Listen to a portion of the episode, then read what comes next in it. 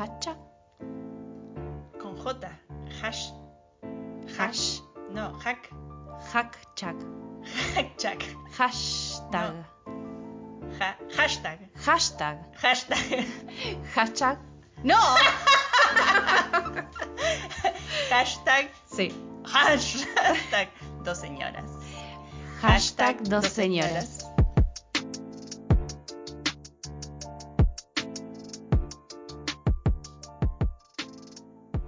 Bueno, estamos grabando un episodio muy especial porque este es el mes de la salud menstrual y lo estamos grabando casi que los últimos días, pero bueno, pasaron cosas. Y decidimos invitar a Aime para que nos cuente un poco su, su trabajo con todo este tema que no sé, ah, por lo menos a mí me apasiona, me gusta mucho, pero no tengo la mirada por ahí como de investigación que tenés vos, que ya nos vas a ir contando. Así que bueno, hola Julián, hola, Hola. Lule. Hola, Ime, ¿cómo estás? Hola chicas, ¿cómo están? Bueno, gracias por invitarme. una Acá vez haciendo de más. cuenta que no hablamos media hora. no, por favor. Recién nos encontramos. sí. eh, Bueno. bueno. pregunte nomás. Sí, yo, eh, como para adentrarnos en el tema, me gustaría preguntarte eh, qué es para vos el ciclo menstrual. O sea, el ciclo ovulatorio menstrual en realidad. Bien, si empezamos por lo técnico, eh, hablamos de menstruación, primero y principal, como el proceso de donde se desprende ese endometrio y ocurre el sangrado. En muchas cuestiones también nos encontramos con eh, la desinformación sobre esto, ¿no? Entonces, una de mis tantas misiones en tanto talleres como charlas y demás es por ahí eh, desaprender ciertos conceptos como el me vino, como el estoy indispuesta, Hmm. eh, Andrés, porque volvemos a la patriarcal, ¿no? Entonces me parece que hablarlo con el tema, el, si bien significado más técnico que es menstruación, eh, cuerpo menstruante, y por ahí llamarlo desde ese punto, como también desaprender el tema de mens- menstruo por la vagina. Y no, en realidad nosotros por ahí aplicamos más el, es la vulva, ¿no? Por eso el lema tanto de mi emprendimiento, ¿Qué es? viva la vulva. ¡Viva! Y después el ciclo en sí lo dividimos en, en cuatro etapas, ¿no? Como para empezar a entenderlo, suceden cuatro cosas, por así decirlo. Y en el primero es el sangrado, o sea, día uno, fase menstrual. Hablamos del famoso descanso. Eh, yo siempre en los talleres trato de llevar al registro ¿no? del día uno a través de una ruedita de eh, más o menos del un- día 1 al 28, dividiéndolo en cuatro. Entonces, empezar por el día 1 sangrado. Y bueno, en esa fase siempre nos encontramos con una luna nueva, hablamos de arquetipos, hablamos de estaciones eh, del año como primavera, otoño, invierno y demás. Justamente la menstrual es, es el invierno. ¿sí? Y, y todo lo que conlleva esa etapa de introspección. También como arquetipo hablamos de la bruja, entonces por ahí es esa intuición que estuvo en, en la etapa anterior, ¿no? Eh, entonces se desprende ese endometrio, ocurre el sangrado, o sea, porque también hay que entender que el ciclo no es solamente con un eh, fin reproductivo, ¿no? Como que muchas veces se asocia como estás Ah, listo, no menstruando. estoy embarazada. Ah, claro. y en realidad no. Eh, podemos decidir si queremos o no eh, llevar a la concepción, pero en realidad eh, me parece que desde donde yo lo apunto es más de aprender a, a diferenciar qué emociones y qué es lo que sucede con el cuerpo también. Claro, un poco de registro, ¿no? Sí, y entender que el territorio es el, eh, bueno, es el cuerpo y lo que habitamos y cómo nos atraviesa todo ese, ese mes que lo llamamos del 1 al 28. Puede variar, sí, el ciclo puede variar entre 1 a 7 días. Hay casos de 1 a 3 días porque nos encontramos con que toman anticonceptivos o llevan Mm. alguna anticoncepción. Y también nos encontramos con eh, sangrados muy abundantes donde es donde hay que tener como una cierta alarma por esto, ¿no? No es normal. Eh, que eso también iré explicando a lo largo de todo el ciclo, porque los flujos cambian. ¿no? Entonces esas fluctuaciones cambian un montonazo en diferentes etapas. Después, al séptimo día, por así decirlo, si fuéramos eh, muy regulares, cambiamos a la siguiente fase que es la preovulatoria. En la preovulatoria nos imaginamos, dicen que menstruamos por, en un ovario o en- con el otro. Entonces tomamos, por ejemplo, uno de ellos y nos imaginamos que dentro de ese ovario hay muchos huevitos. ¿no? Dentro de esos huevitos. Que, perdón, es re flashero, a mí siempre me flasheó la info de que están desde siempre. Exactamente. Eso quiere decir que la mitad de tu información estuvo en el útero de tu abuela, ¿entendés? Cuando estaban Sí. concibiendo a tu madre. Eso es muy flashero. Sí. O sea, me- de las cosas que más me rompen la cabeza. Sí, es que en realidad eh, el útero o la útera tiene toda nuestra información del linaje, tanto de madre como padre o de las figuras que tenemos ¿no? en nuestra vida. Entonces, sucede que eh, dentro de ese ovario hay como muchos huevitos, que uno de ellos es el seleccionado para la siguiente fase. ¿Qué sucede en ese momento? Ya cambiamos de estación, ya nos vamos a una primavera, ya aumenta la energía, ya nuestras hormonas están entendiendo que tienen que subir un poco más para empezar a interactuar y generarnos esta ausencia de flujo, porque como está sucediendo todo dentro de ese ovario, si bien las fluctuaciones están, pero no se muestran todavía. Este periodo puede durar del día 7 o a partir del 8 hasta el día 13. Entonces nos encontramos con un día 13 ya entrando a la siguiente etapa, eh, que sería eh, la famosa ovulación.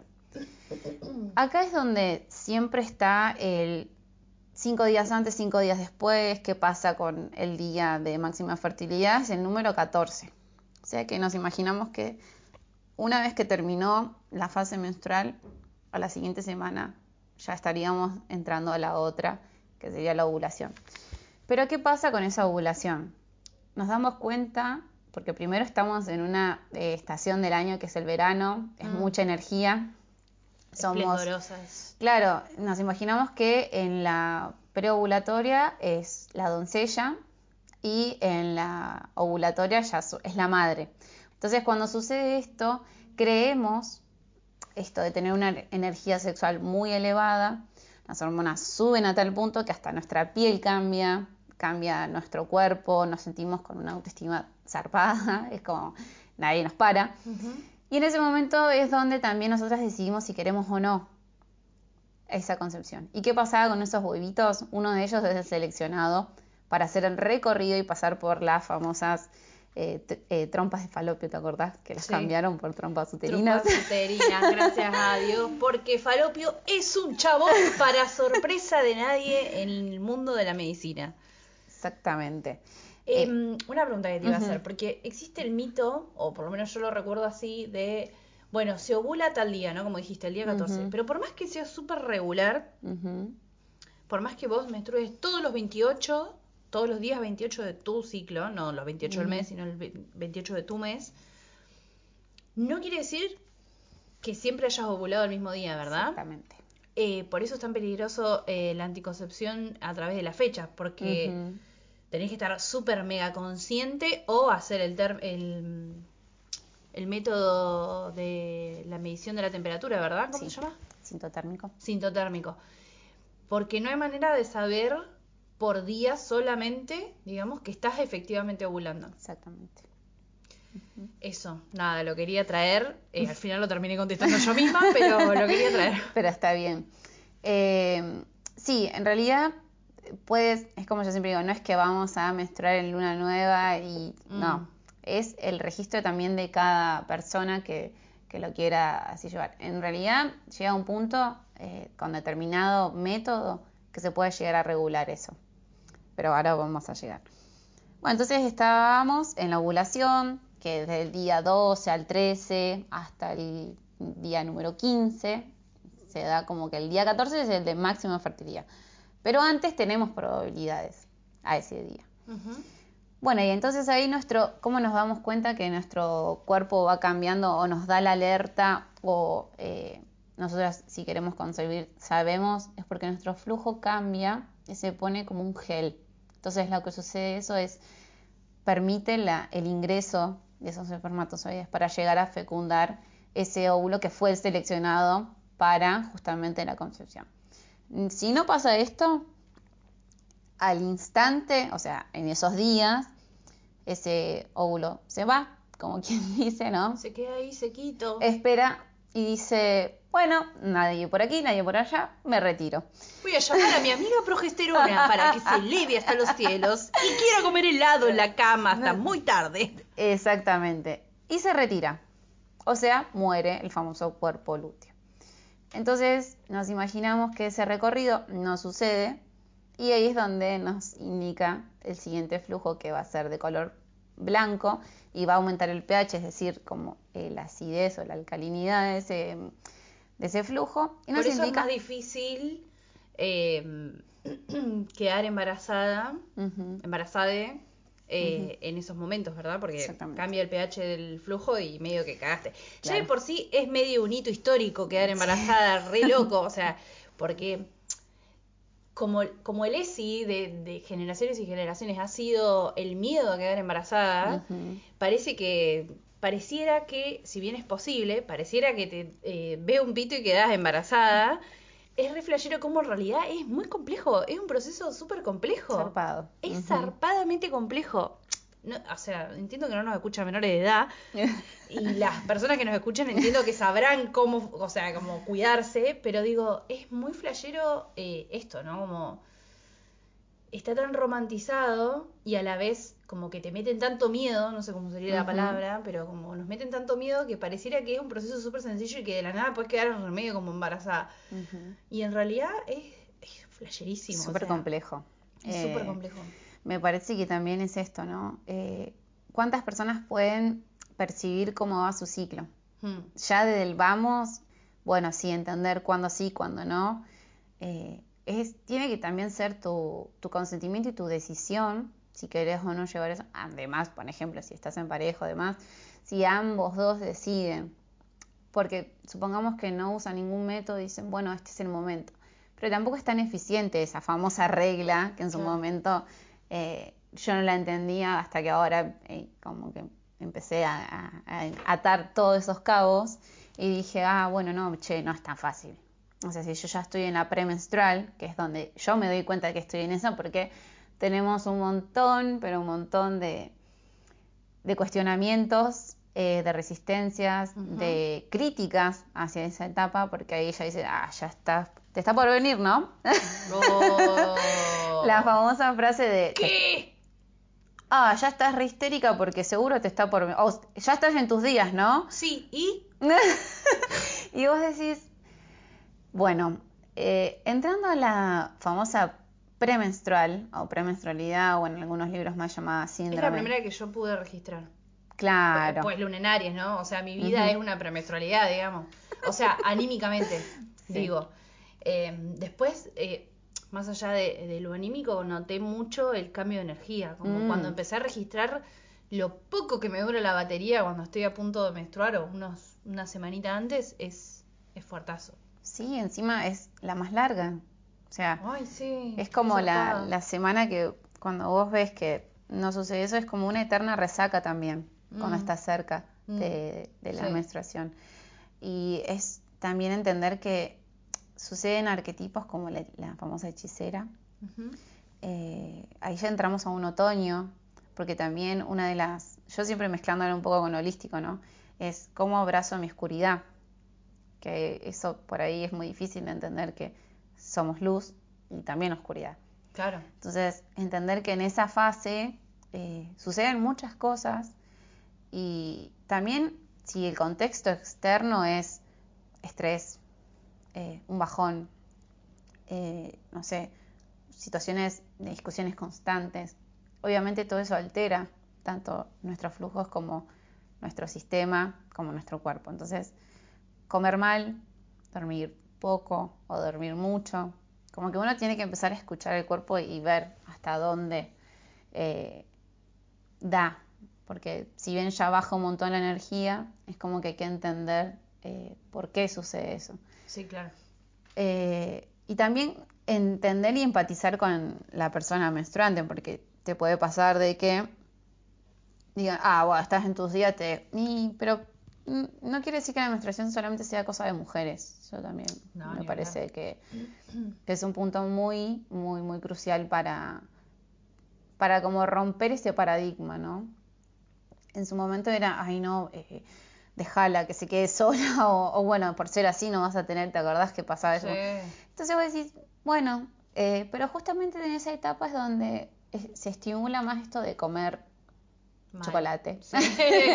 de bajonearlo un montón, de estar irritable, porque también dentro de, de esos 28 días hay que entender que las mujeres liberamos la energía en ese día, ya el 28, entrando al primer día menstrual, cuando en realidad en los hombres sucede en cada eyaculación.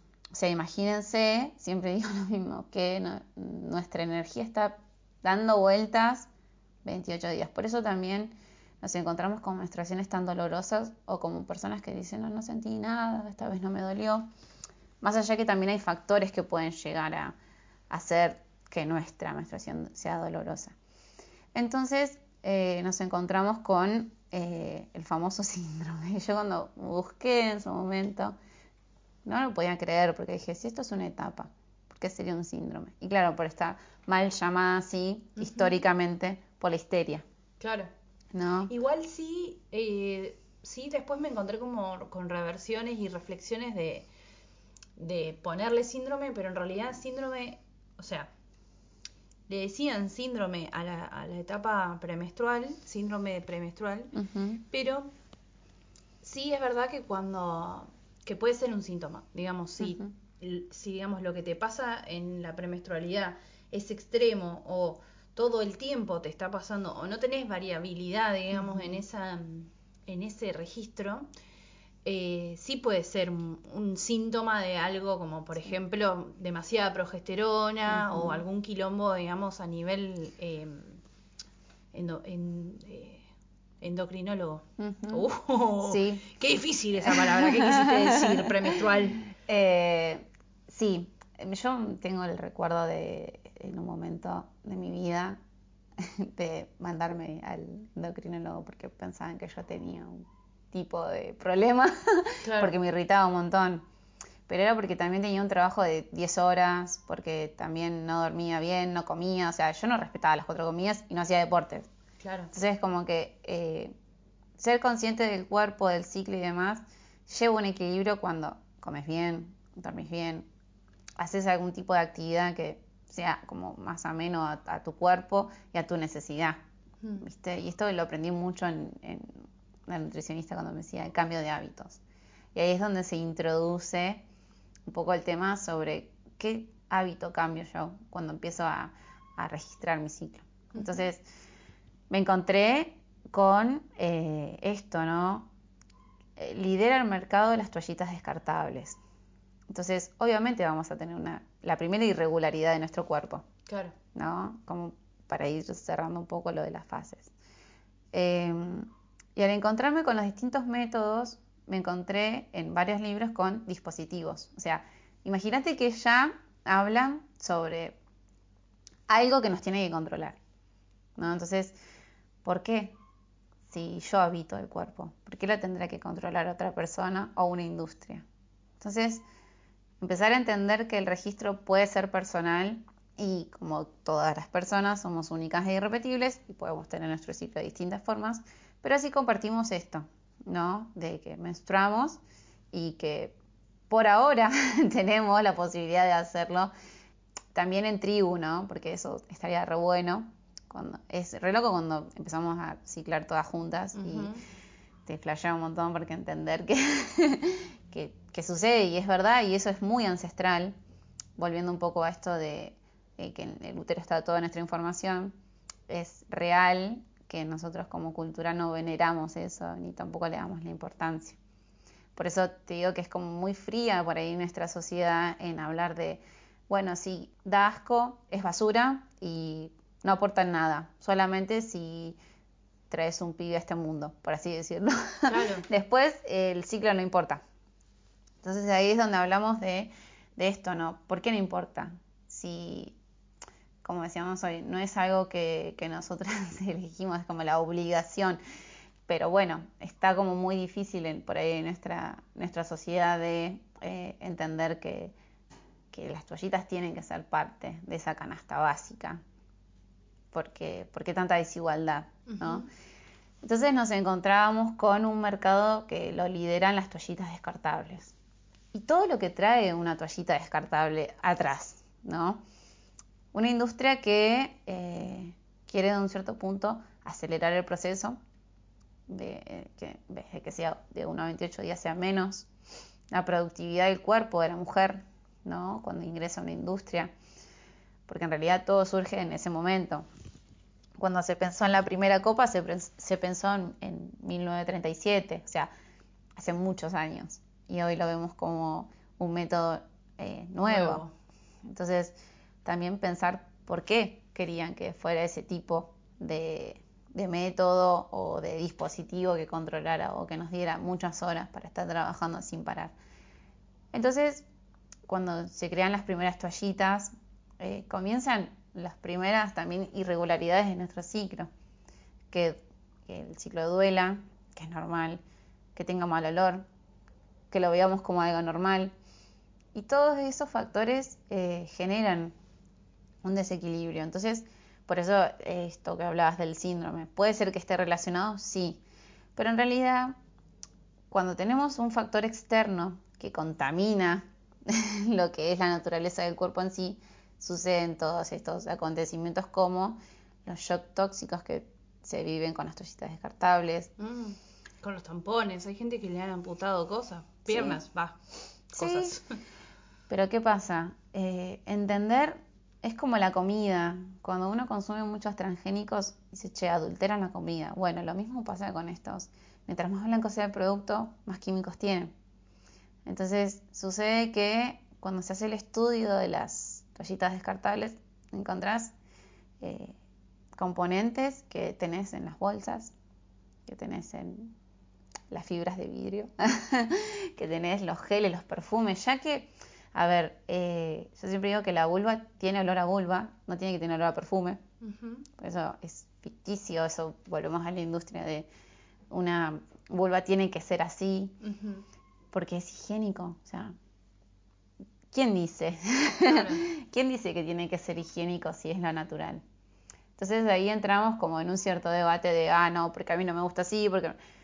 Bueno, cada uno tendrá sus gustos, pero me parece que el la higiene, por eso se cambió el nombre. Antes era higiene menstrual y ahora es gestión menstrual. gestión menstrual. Porque O salud menstrual, depende del enfoque. Claro, porque es parte de esa salud que por ahí los hombres como que la ocultaron mucho tiempo, pero si una persona está menstruando, eh, muestra un cierto parámetro de que está saludable. El tema es cuando las menstruaciones no son regulares o no son administradas como debería ser por cada persona, ¿no? Entonces, la higiene como primer punto era un montonazo, pero decís, ¿por qué tiene que ser así? Si no es basura.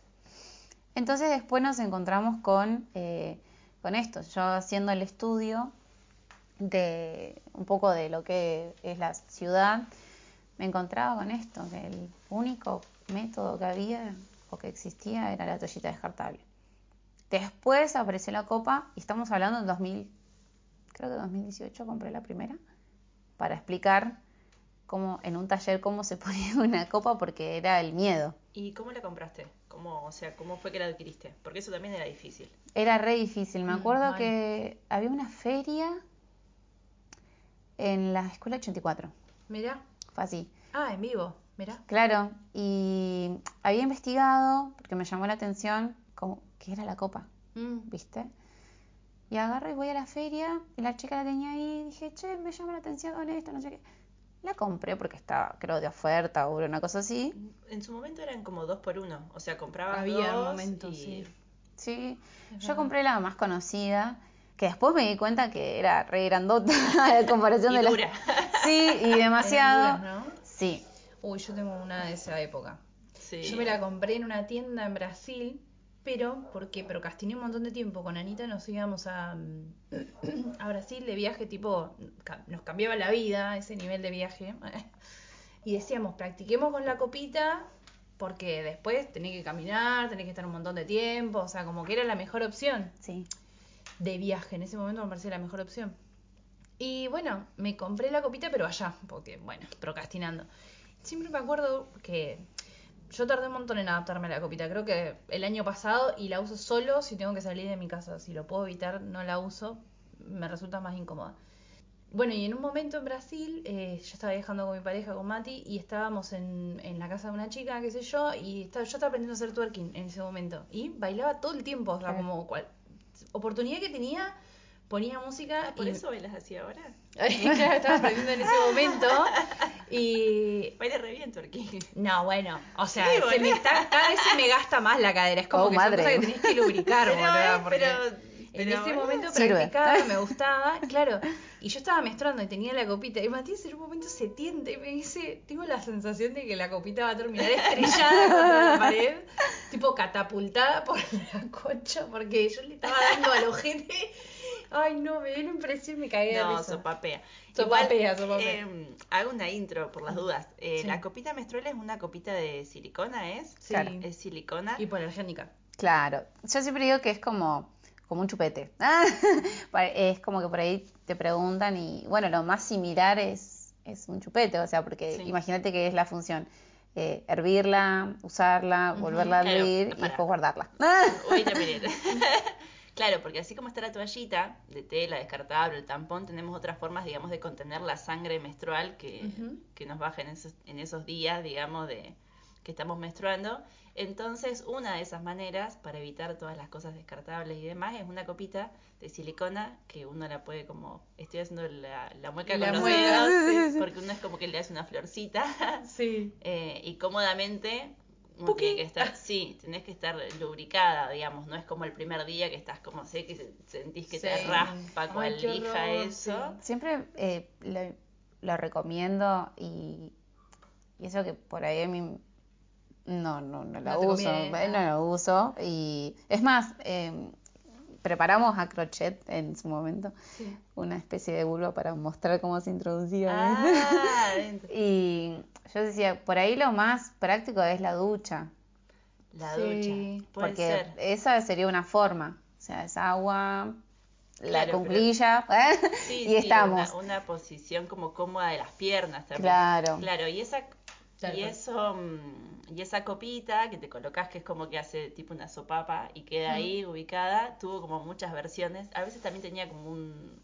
un palito abajo Sí. Largo que era un poco incómodo, Mm. pero era re difícil de encontrar, pero fue así como el boom, digamos, Ujú. es Sí. como Un momento explotó. sí. momento Sí. explotó y además era como conocer tu sangre, para mí eso fue lo Sí. flashero de la copita. Sí. Eso fue lo flash. Sin A mí me abrió Como decir, para esto, esto es lo que a mí me, me cambia todos los meses, digamos, o sea, y esto es sangre, a mí me, me reflejó, mientras tanto. Eh, no, que estaba pensando en eso, que para mí la copita fue reveladora en ese sentido y a la vez eh, me permitió también entrar en el mundo de- del, del ciclo, porque fue medio ahí al unísono, entre el viaje, la copita y qué sé yo, como que ahí entré del todo.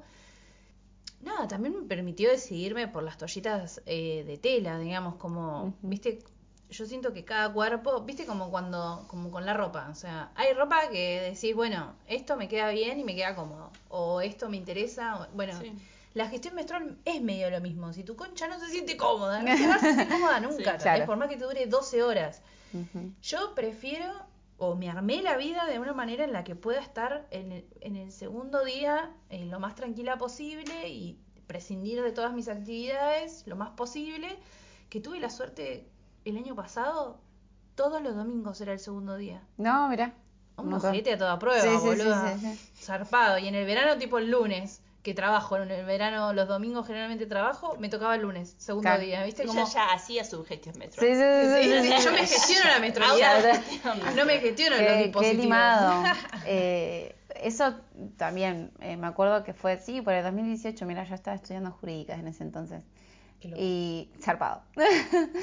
me acuerdo que eso fue un cambio tremendo porque a mí me pasó la, la situación de, de la península. Siempre es como recordarlo y decir, qué loco, si no hubiese pasado eso, ¿dónde estaría hoy? ¿Qué es la situación de la península? Eh, yo tenía muy, muy desorganizado mi ciclo, porque mm, sufría un estrés constante del trabajo, eran 10 horas. ¿De qué trabajabas? Trabajaba en la península, en el control, a Puerto Pirámides, Ajá. pero en ese entonces me tocó trabajar a 20 kilómetros más de ese lugar, o sea, sumando Sí. desde Madrid 60 kilómetros.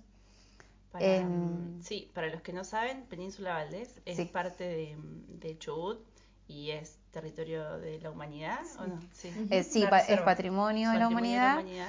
y desde Puerto Madryn son 45 kilómetros hasta la entrada, hasta la puerta de entrada que es el desempeño, Sí, Lugar donde no hay internet. donde O sea que imagínense que supermercados, ni calles, Sí, ni todo lo demás. nada, son Nada, una kilómetros, kilómetros, kilómetros. Y son, es estepa arbustiva por donde la mires Sí, y guanacos. llegas, sí, llegas ahí, te encontrás un flaco que te dice de dónde sos, te cobra la entrada, seguís, Sí.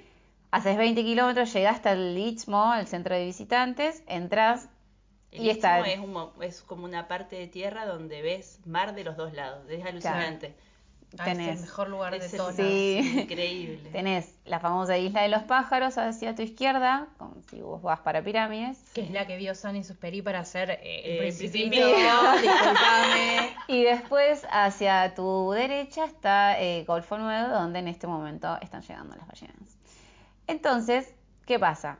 Ahí Vos me... trabajabas ahí. Claro, trabajaba en ese Ahí me museo. trabajaba ahí. La agarró, la poseyó Maradona. Pues sí, sí, sí, dijo, bueno, nena, vos que hablas un montón y te gusta explicar, te toca ir al museo. Bueno, perfecto. ¿Sabes Ah, cuántos al idiomas? Sí.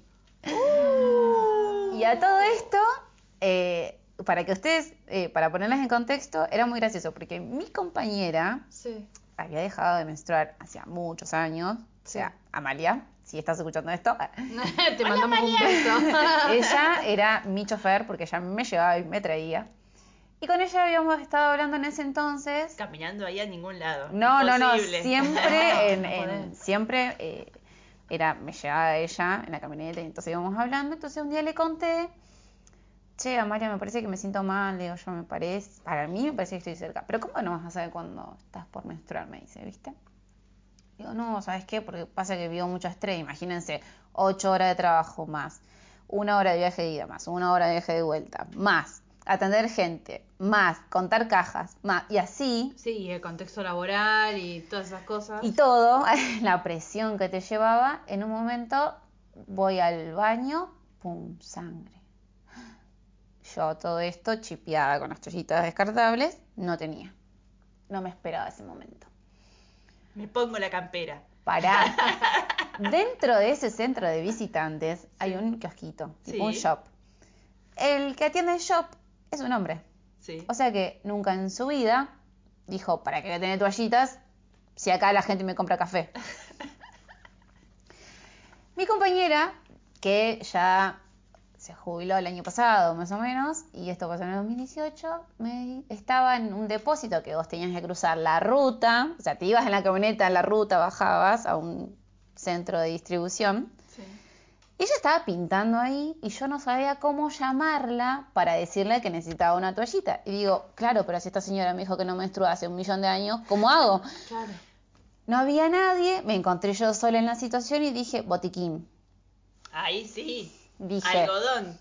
lo primero, algodón, gasa, Gasa. y para que no se me pase la sangre, le puse un guante, la parte de la mano, ¿viste? Sí. el guante quirúrgico, lo puse abajo, imagínense lo mal que está. Igual todas hemos hecho alguna cosa Sí, extraña. Le puse cinta tipo de papel esa finita para la venda y anduve así, ¿viste? Y era raro. Ah, porque era, Era raro. raro. Porque en un momento yo iba al baño, no sé, cada media hora a ver si me manchaba. Claro. Y en la realidad Y es que encima, no. perdón, contexto. Usen unos pantalones kaki. Horribles. Color Horribles. kaki. que una gota, o sea, se ve. Bueno, en ese entonces nos habían cambiado el uniforme a un color verde. A mí me quedaba enorme, porque imagínense que yo, al vivir un estrés constante, no tenía hambre nunca. Mm, claro. y hacía un montón de actividades sumale a esto que estudiaba jurídicas. Y fue un montonazo. Entonces tenía miedo. me- acuerdo que subimos a la camioneta, yo subía como con miedo. Así dice, ¿qué te pasa? Me dice mi compañera. Me olvidé las toallitas y estoy usando como una especie de apósito. Me dice, ¿te hiciste, no? Bueno, y ahí me empezó a contar.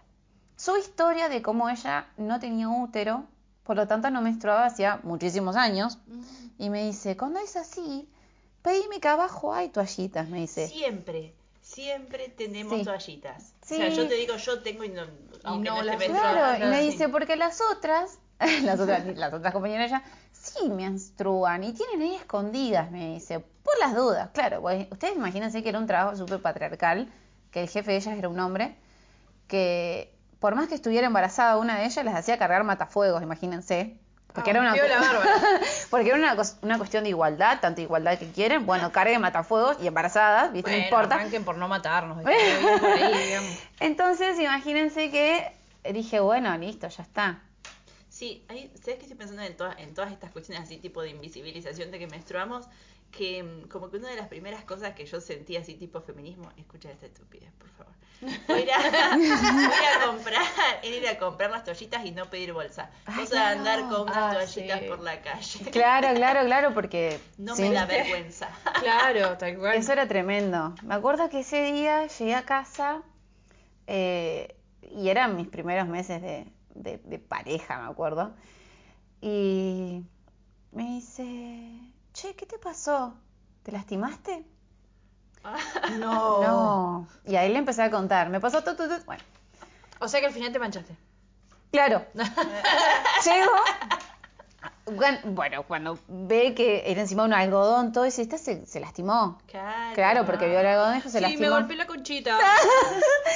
Bueno, nada, cuestión, me llego a casa, qué sé yo, y ahí empiezo a, a darme cuenta de que, claro, usaba las toallitas y tenía otro color. O sea, yo en otra había visto la sangre era roja. azul. Y la otra, claro. ah. Y bueno, y ahí empecé a sentir que eso me generaba una alergia. Ay, claro, el Ah, me raspaba. Sí. Y era re incómodo, ¿viste? Bueno, Húmeda todo el día. horrible. Me acuerdo que estábamos en pleno debate de despenalización del aborto en la facultad. Imagínense la facultad, lo que era. Eh, la cual yo desaprobé, me acuerdo, una de las materias porque decía que, la concep- que el feto no tenía derechos y que lo tenía cuando nacía y la profesora me dijo que era del momento de la concepción y fue un despelote porque nunca pudo aprobar esa materia por eso. Entonces, Se imagínate. cosas re fuertes en Zarpada. la facultad, ¿viste? Es como que Sí. te cambian un chip así de una cosa que vos venís pensando hace un montón y Y yo me acuerdo, te quiebra la cabeza. me acuerdo que en ese momento llega mi amiga de Córdoba y me dice... Estábamos Sí, sí, Ay, sí, sí, sí, Íbamos sí, sí. haciendo caca en catedrales, boludo. No, no, no, no. Ella cae así como, hola amiga. Se había egresado ya, había terminado la facultad, todo. Me dice, amiga, te traigo un libro que te va a gustar, porque yo te veo a vos re pañuelo verde, me, me tiró así. Y dije, ay, a ver. Y claro, lo primero que me llamó la atención de ese libro era que adelante tenía una mujer en cuclillas dando a luz y decía mamíferas medio mal escrito. Ah, sí, porque todas esas fueron perfos igual, frente a la catedral que también. También, también. Y- Había un par de fetos. Y en Vamos un a decirlo todo. dije yo, bueno, ¿qué puede salir mal? Lo empecé a leer. Iba en el transporte al trabajo, leyendo La el hora que. la hora que a la península. No, no, no, no, temporada baja, imagínense. Antes de las ballenas. Temporada baja, claro, para nosotros temporada baja viene a ser ahora, marzo, Mayo. Entre marzo, Claro, mayo y junio. mayo. mayo y junio es temporada baja. Sí. Mi- mediados ¿y de marzo junio. y abril? Y Pascua. Semana Santa, Ah, Pascua y todo eso, verdad, verdad. Mayo y junio. ¿Qué Dos mes? meses. Claro. Dos meses de mierda, después estamos a pleno todo el año. Todo el año. Entonces me sucedió eso que me pongo a leer el libro y veían, todos mis compañeros me veían con ese pedazo de papel de madera y con un par de hojas sueltas, todo, yo leyendo, leyendo, leyendo. Esta chica lee. Y no, le, y leía lo que tenía que leer, obvio. Y en un momento me acuerdo que te dice en el fanzine, a partir de este momento te tenés que hacer tu propia toallita, tipo, obligándote en el fanzine. Ah, Me Mirá. acuerdo que dije, ah, bueno, puede ser mi deseo de ser madre. Me acuerdo que yo estaba, un día tenía que ir a la facultad, yo entraba a las 4 de la tarde, salía como a las 10 de la noche. Y me acuerdo que ese día yo estaba acostada leyendo ese fanzine y no había de la facultad. Me había revelado. Contra la institución. Contra la institución y por un fanzine. Y- La pesadilla. No, no, de no. los y me acuerdo que en su momento llega eh, Un pedazo de sí, madera, sí, fotocopia de mí. fotocopia escrita con K, todo. O sea, Ah, listo. no, no, no, no, no, no, Ya está. Y dije, bueno, me siento así, me acuerdo, y, y tipo así con los bracitos cruzados, pero leyendo el, el fanzine. Y llega, me acuerdo, quién, quién fue mi pareja en su momento, me dice, "Che, ¿bueno fuiste a la facultad hoy? No, No. la con. Ah, te acá. No, le digo, Me están adoctrinando. no voy a ir más a la facultad. Le digo, ¿cómo que no? Ah, ahí lo decidiste, boludo. Sí. Me Ah, dijo, bocha. ¿en serio? Y me, ¿qué te pasó? Bueno, la pregunta es, ¿qué te pasó? No, no quiero ir más. Pero ahí me, eh, como que ya pasaste los peores años y vas a dejar la facultad. Pero, ¿qué va a decir tu familia? ¿Qué me importa? Se pintaba, pintaba la guerra. Y me acuerdo que en ese momento, yo creo que introduzco a todo esto porque hay un porqué, llego a- al, al proyecto de Útera, porque me acuerdo que en ese entonces él se puso re mal porque dijo, debe ser mi culpa. Ah. Digo, no, no es tu culpa, es porque no quiero ir más. De esto no es tu, est- esto no es tu culpa. Justo esto Solo no. esto. Y me acuerdo que en ese entonces veo la publicación de que se había psicología social y dije, bueno, ya fue. O sea, imagínense que cambié ciencias jurídicas por psicología social. Nada que ver. Sí. Nada que ver. Igual te interesan las cuestiones sociales en general. O sea, la, la población en general te interesa. Y me acuerdo que empecé psicología social y me senté en la silla tipo Alcohólicos Anónimos, imagínense en ronda, porque yo venía de la escuela de Pichón Rivier y fue como, bueno, nos sentamos en ronda y nos miramos la cara. Y me preguntaron por qué yo estaba ahí. la realidad es porque yo quiero acompañar mujeres en Sí. alguna etapa de sus vidas. A lo que me miraron y me dijeron, a la mierda, ¿qué querré decir con eso? Sí. Bueno, yo venía con un despelote de vida. Imagínense. viejos. Claro. Claro, ve- venía con- me llamaron los decanos, me llamaron docentes, compañeros, todo el mundo me llamó para preguntarme por qué había dejado la carrera. Si yo ya iba re bien. No, no es lo mío. No es lo mío, le decía la, la retención de. Sí, sí, sí, sí, sí. Un aplauso, ¿eh? Igual. Sí, sí, sí. Para esa retención. No, no, no es lo mío. Le digo, no, pero es mí, ¿qué pasó? Que no sé qué, ¿viste? Bueno, no. Entra a psicología social. Me amaban todos porque yo venía revolucionada. y me acuerdo que, eh, obviamente, te encontrás con gente que no piensa como vos Sí. y que no te escucha. Igual, viste, mucho eso de las opiniones de la gente, como que ya me había. Entonces, pero lo que me ahí. gustaba a mí es que no te formaban. ¿Qué era lo que tenías que decir? Que eso era la gran diferencia. Entonces, desde ahí, me acuerdo que esto fue a la mitad de año, hice el primer año, hice el segundo año. Y en un momento te dicen en la carrera, el primer año es de pensar, el segundo año es de sentir, el tercer año es de hacer. En el hacer, que es el tercer año, tenés que presentar un proyecto para trabajar como psicólogo social. Bien. Pandemia, en el segundo año, hermoso ese momento de pandemia, discutir con tus compañeros a través de un Zoom, a través de un Google Meet. Y pandemia, y yo a punto antes, o sea, la semana antes de que se decrete la pandemia, estaba por renunciar al trabajo. Hmm, imagínense si no me había volado la cabeza ese libro. Yo ya quería dejar todo. Estamos hablando de 2019. Primero de marzo del 2019, ¿cómo olvidarme ese día? Dije yo, bueno, puede ser que este trabajo lo haga por un tiempo, pero no sé cuánto más. Cometo el gran error de mi vida. Y dije, bueno, podría ser mamá. ¿Estás segura, Aime? Sí. Me compro la máquina y empiezo a hacer las toallitas. Después del fanzine que me llevó un tiempito porque el trabajo Sí. no me lo permitía. Y empecé a hacer toallitas y mis toallitas se imaginan que eran un barco porque eran muy grandes. Porque, Toallitas de tela. claro, yo creía que menstruaba un montón y me acuerdo que fui y compré una tela re finita, compré algodón, hace tela de toalla, la probé, me cagué manchando obviamente porque no tenía noción de qué tela se podían usar, imagínense que uno ve los, los, eh, tutoriales y te dice, no, pool impermeable, anda a conseguir un pool impermeable en Argentina. No, no. Ya, primero Madrid, segundo Chubut, Tercero Argentina. o sea, Sí, sí. Yo no. tuve una sola en la historia con pool. No, un montón. Una. Entonces dije, uh, qué complicado se va a poner esto. Bueno, pero me hice toallitas con otras telas Sí. y empecé a salir a caminar. Después salí a correr, después salí a andar en bici, después me fui al trabajo y así, un montón de pruebas. Qué zarpado.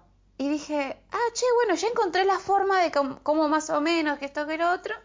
Y en su momento la casa estaba, en vez de estar inundada de afiches que hablaban en otro idioma, porque eran, viste cuando estudias Derecho Romano que te habla todo en latín, Sí. y de repente tenías código, leye, bla, bla, bla, bla, y de repente telas. Mi casa inundada de telas, máquinas, telas, máquinas. Y dije, bueno, che, me parece que me fui un poquito a la mierda con todo. Pasó, de repente era grupos y grupos y grupos y grupos en casa de gente. Y en un momento mi amiga me dice, boluda, tenés que empezar a hacer un emprendimiento con lo que haces. Déjate joder, digo yo, ¿qué emprendimiento? Yo no, sé manejar mi vida, voy a manejar un emprendimiento, digo yo, ¿viste? Pensar o no sé qué, y me acuerdo que en ese momento estábamos en la casa de quien era mi suegro. Me dijo, ay, pero podrías hacer toallitas para vender, si querés renunciar, me dijo. Viene la hermana, o sea, quien fue mi cuñada, de... Me encanta que es como que bajar el volumen en ese momento. Es como, bueno, sí, Y esto pasó. vino ella de España y me dice que allá era el boom. Las toallitas Ah, de mirá. tela, la ecogestión menstrual, el ecofeminismo, todo esto. Eh, Es la que te viene, te dijo. me dijo, se metele porque acá triunfás. Ay, no sé, che, ¿viste? No, y si te vas a España te va a ir re bien. Yendo, no llegando, decía yo, ¿viste? Entonces dije, che, no estaría muy lejos de irme. Bueno, no, no, lo soñaba así, bueno. Cuestión que empecé a notar cómo sería, imagínense yo, always mirando esto así, diciendo, mira, no está copiando nuestra forma. Busqué toallita para eh, flujo moderado, intenso y nocturna, me acuerdo. Ah, Me las hice así. Pero claro, yo había pensado en un solo diseño que era vegetina. Sí. Pero ¿qué pasó? Venía gente que usaba tanga. Y me decía, che, ¿no tenés más finita?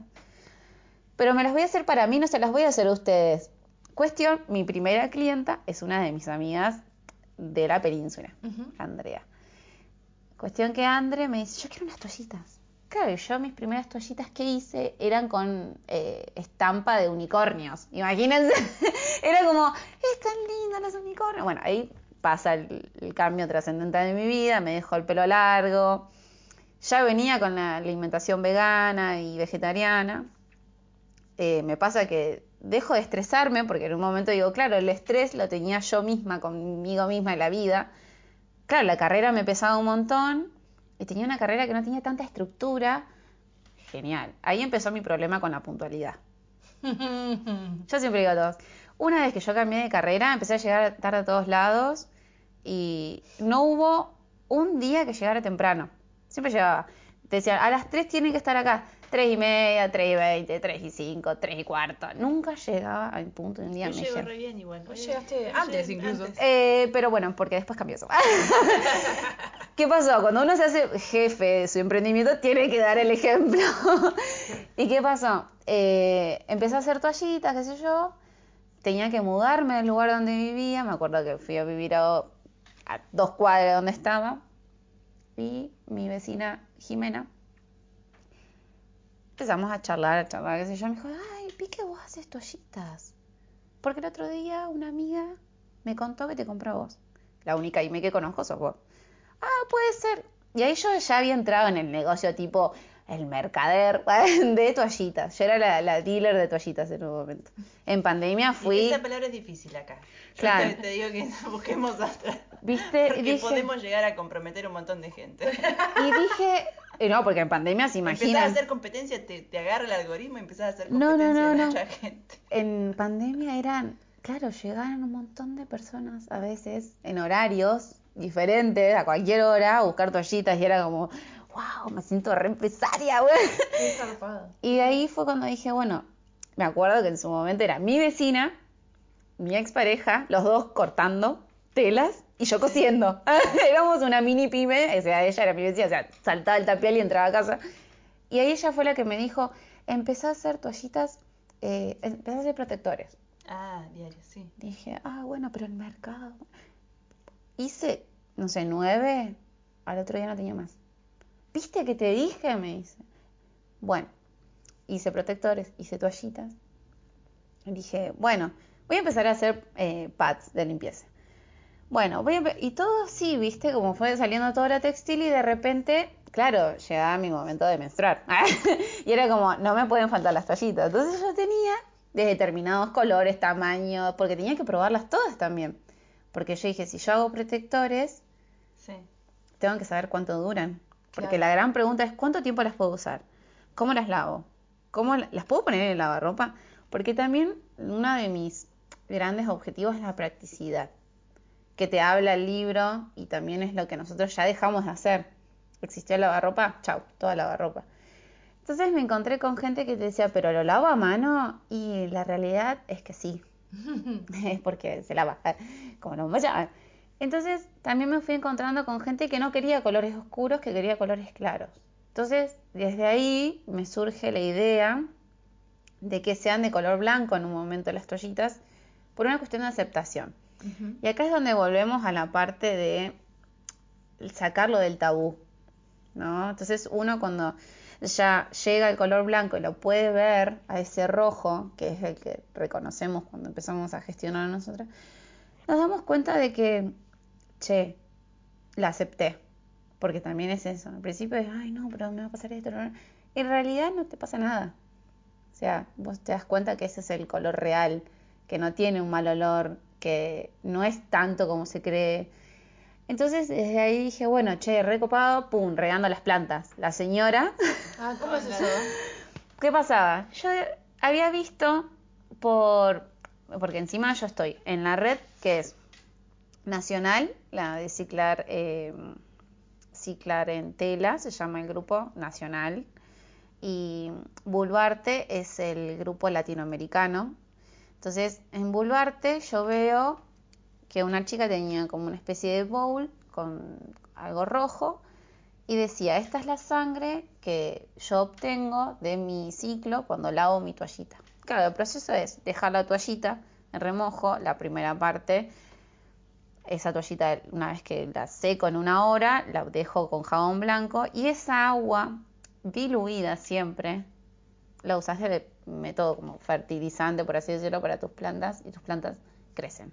Yo es el hierro. tiré una gota así pura porque quería ver qué onda. Maté una planta, o sea, la maté. Un Era una montón. mini plantita. No sé por qué era tan chiquitita, no me acuerdo, pero le tiré un par de gotas, la, la asesiné. La llené de nutrientes tanto que es como que nirvana directamente. Y es un montón porque en realidad eh, la idea es diluirla.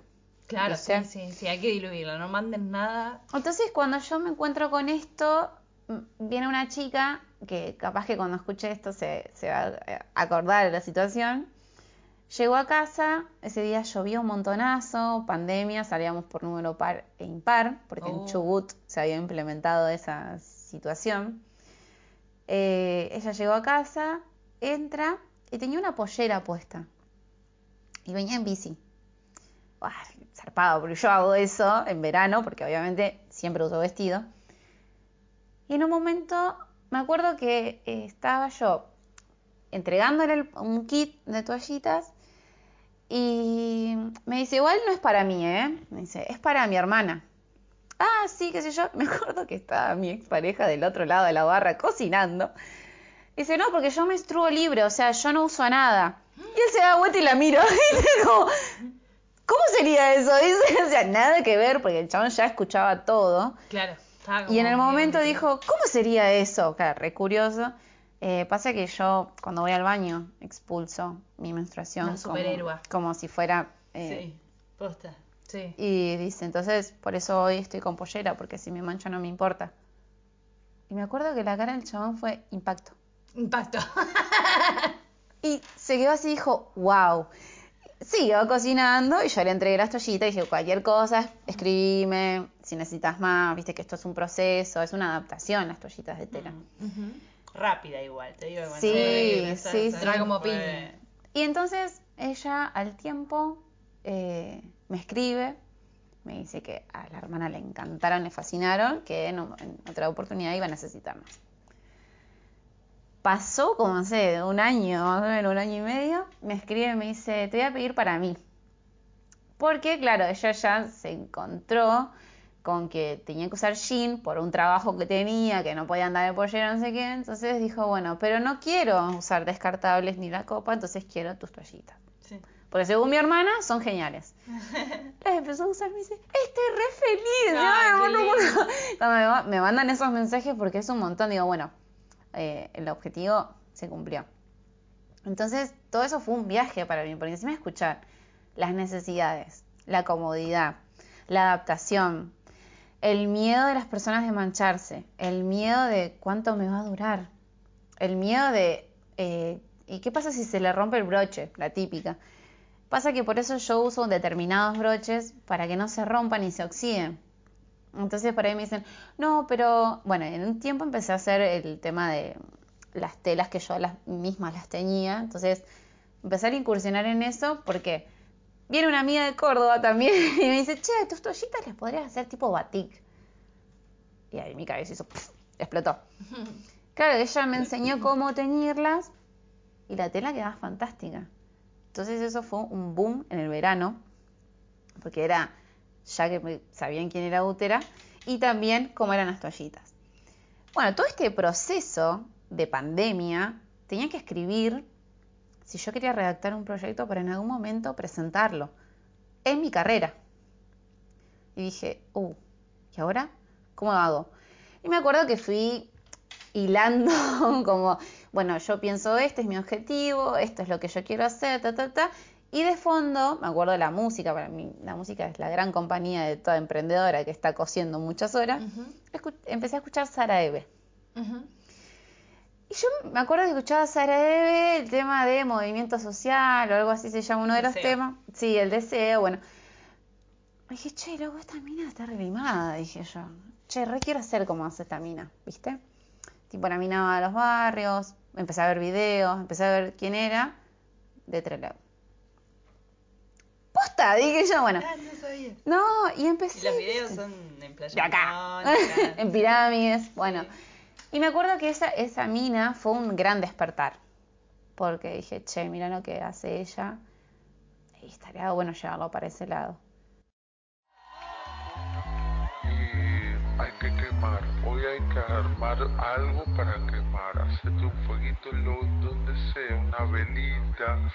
Así que, bueno, fíjate bien que querés quemar.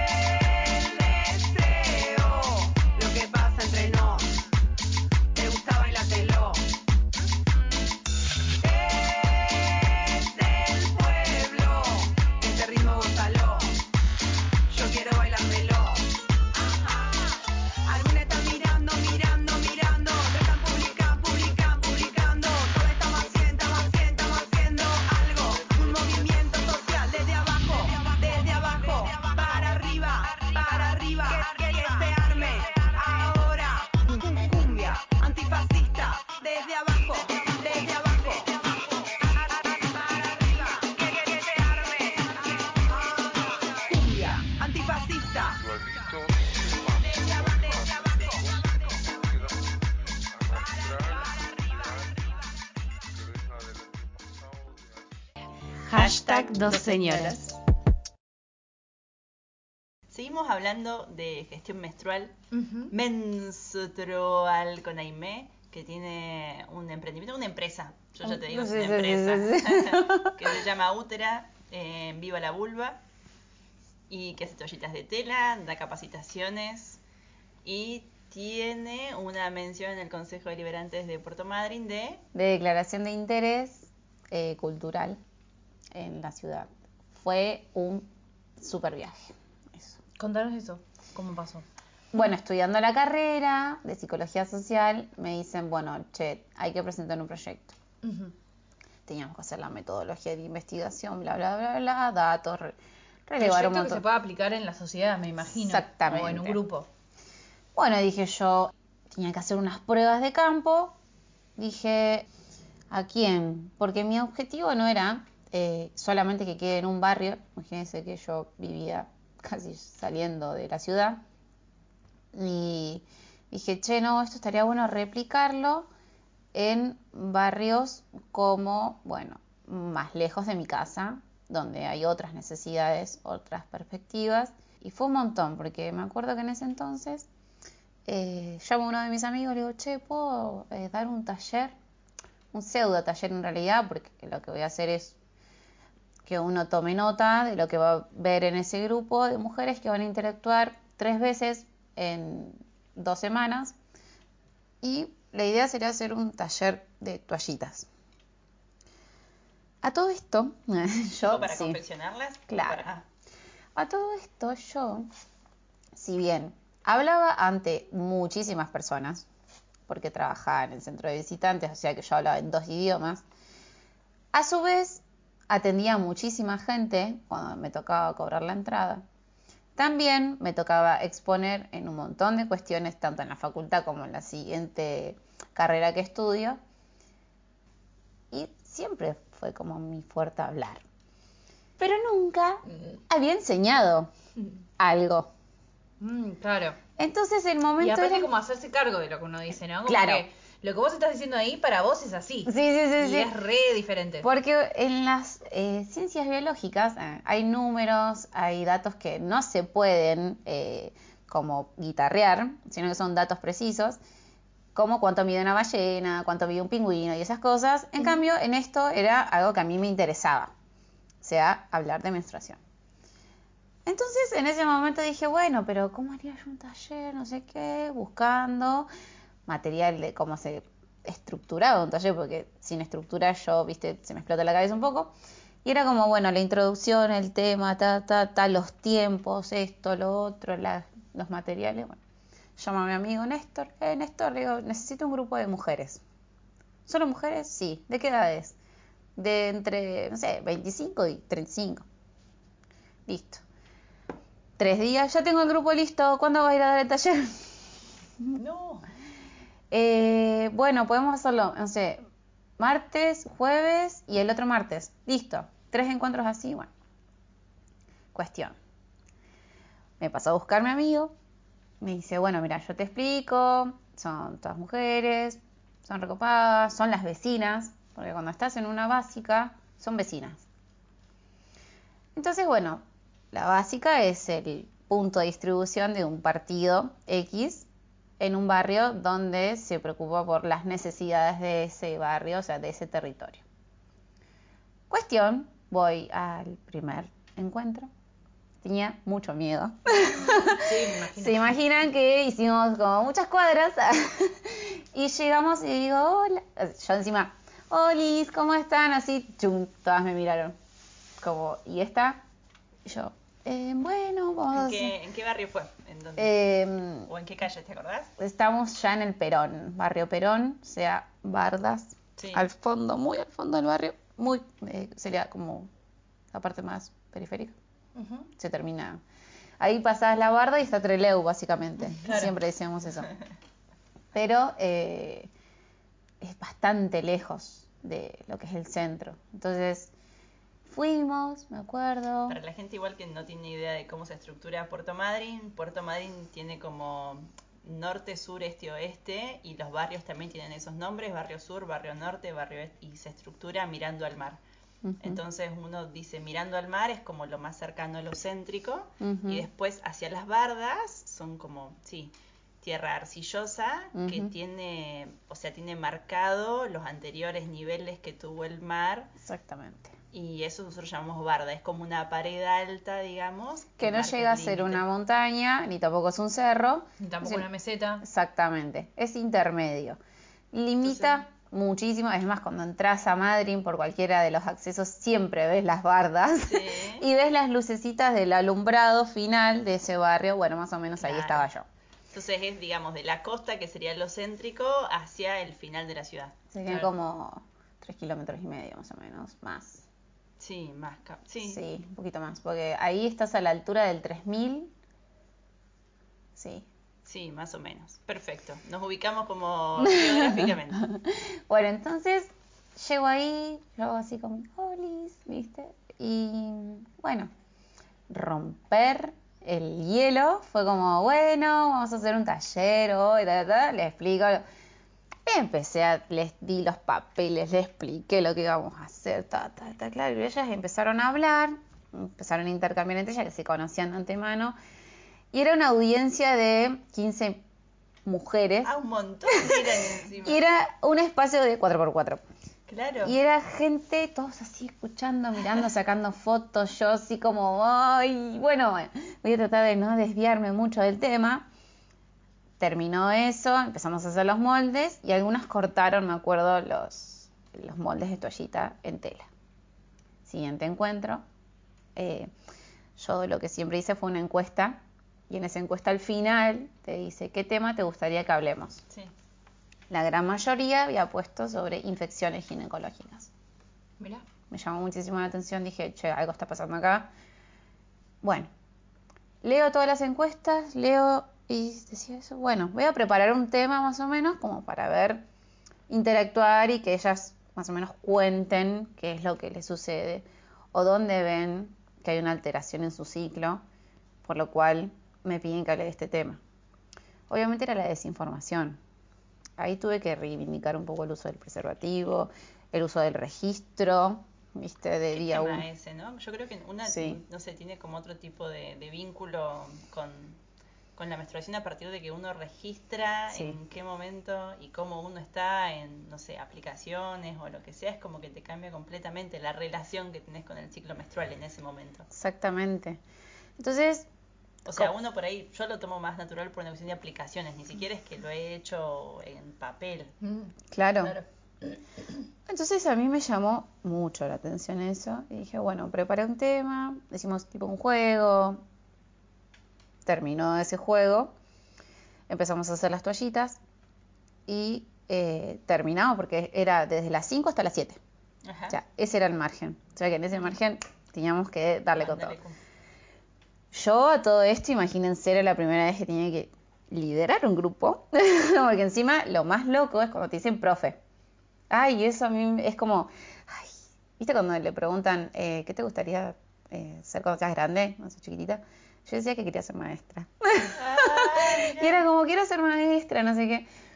Pasaron los años y cuando me dijeron profe fue como un montón, porque de repente dije, creo que enseñar eh, estaba dentro de mis dones, que yo no sabía que tenía, pero que me digan profe es un montón. Para mí era como, ya me estaba subiendo.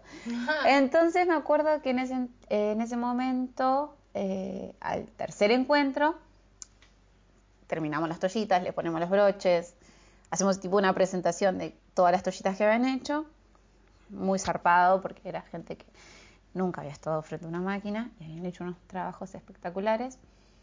Y en ese tercer encuentro me llamó muchísimo la atención porque fue la hija, así una persona llevó su hija, fue ella y fue su mamá, o sea, la abuela, eran tres generaciones en esa charla y después eran ocho constantes que fueron desde el día 1 hasta el día 3. Bueno, para mí eso era súper importante porque tenía que mantener ese grupo. Porque dije, no, voy a hablar de menstruación y se van a ir. A todo esto, en cada encuentro, surgieron muchas cosas muy, muy fuertes para mí. Caen, me acuerdo, unas señoras eh, a ver qué estábamos haciendo. Porque había mucha gente en reunión y como era una básica de un determinado partido político, pensaban que yo estaba haciendo política. que yo le dije, pasen, siéntese, que les explico de qué se trata. No, que acá no queremos ninguna otra organización. Vinieron como a patotear. Y yo que se imaginan que no tenía ni idea de eso, la sacan del espacio y van a hablar afuera y le dijo, no, nosotros acá estamos haciendo un taller que no tiene nada que ver con la cuestión política. Bueno. Tercer encuentro, revientan el vidrio. Y yo dije, no, no puede ser.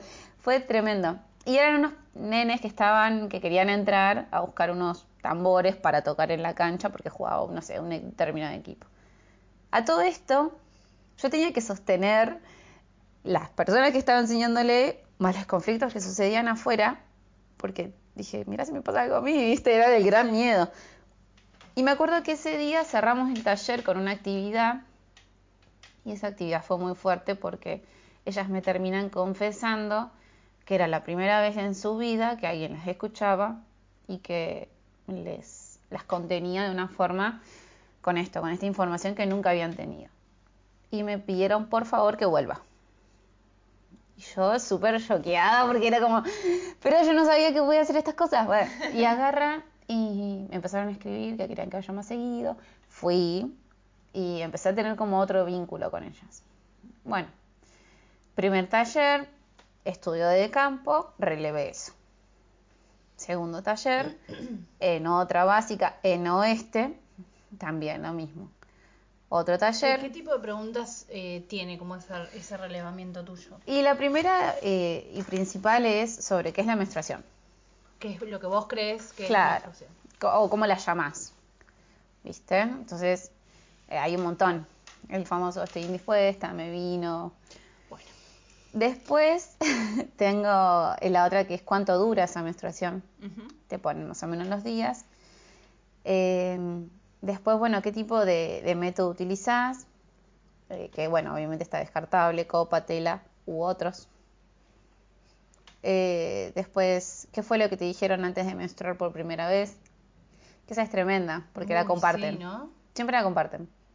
Es como, yo tenía miedo. Ay, no, yo estaba asustada. Eh, yo tenía vergüenza. Ay, cuando te dicen vergüenza, claro, por el tema de la mancha. Mm. Entonces, que eso es lo que tengo yo recuerdos del secundario, me acuerdo, de una chica. Y unas cosas así tipo mm, hombres que regalan ramos de flores. Ay, Por suerte nunca me pasó. De hacerte un asado.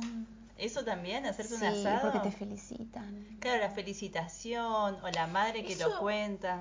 ¿Qué cosa? No sé, no sé Es son extraño. Sí, es extraño, pero para mí está mal fundamentado, porque, digamos, la, la razón de esos festejos en esta cultura es, te hiciste señorita, a partir de ahora podés ser mamá, Uf, digamos. Eh, en esta cultura es así. Pero en otras culturas la celebración de la menstruación es simplemente un ritual de iniciación eh, que se celebra, digamos, una nueva etapa en la vida de esa persona que no necesariamente está ligada a la fertilidad, o sí, pero bueno, eh, no, no se decía como señorita, ¿entendés? sos mujer ahora, o Claro. no tiene esa misma connotación. Me parece que hay cosas que ancestralmente traemos como un poco desvirtuadas, capaz. O sea, eh, pero en realidad, o sea, y en muchas, muchas, muchas culturas se, se, se acostumbra al, al- como el rito de iniciación, digamos, es como se celebra o se recibe, em, nada. Sí, evidentemente un momento importante como mujeres es, digamos. sea, Claro, sí. Como mujeres o cuerpos que menstruan. Sí, que igualmente eso yo lo iba a traer. Una vez me, me encontré en Córdoba, como yo siempre traté de como de internalizar esa idea de los cuerpos menstruantes, y una vez me encontré en Córdoba con una mujer, eh, yo fui a como una, una especie de encuentro en un, en un pueblito eh, cerca de Villa General Belgrano, y bueno, eh, sobre, todo sobre menstruación, o el ciclo en general. Y una de las mujeres me dice, yo no digo cuerpos menstruantes porque en general hasta ahora no me encontré, digamos, con, con, con otras identidades que les interese, digamos, su, su ciclo menstrual. Más bien están medio peleades con eso por su identidad, digamos. Yo entiendo que no todo el mundo, obviamente, pero yo al principio dije, ¿qué onda vos? Sí. ¿Sos TERF? Ah, ¿qué onda vos? Em, JK Rowling. Claro. Y después entendí que quizás, eh, digamos, el relevamiento que ella tiene de la situación es que, es que justo se ha encontrado con gente que quizás no le interesa, eh, pero no sé, es reflejero como... Sí, es verdad. No, no, Que puede, puede repasar también. Eh, también, digamos, sabemos que hay hombres embarazados que están gestando, o sea que indefectiblemente tienen que tener interés en su ciclo, digamos claro. y sí. que no han coartado esa, esa posibilidad. Y también hay mujeres con, con útero que coartan esa posibilidad con los anticonceptivos, así que es como un mundo que... Pero nada, quería traer eso, que me llama Está la bueno. atención a veces cómo... O sea, si, si sirve o no sirve, digamos, eh, lo de cuerpos menstruantes, creo que sí, creo que sirve porque debe haber un número que sí le interese. Y, bueno, Sí, me pasó en otro taller, eh, también disidencias, pero para escuchar cómo abordar ese tema en infancias y adolescentes. claro. Eh, si bien no eh, eran cuerpos menstruantes, pero sí les interesaba cómo abordarlo. Si bien eh, ESI es algo que también atraviesa, por lo menos parte de mi proyecto, eh, es también esto, como desaprender ciertos conceptos, ¿no? Como que esto, ¿no? Ay, no, qué asco la sangre. Y, y- y como, ay, no, esto eh, es para tener hijos.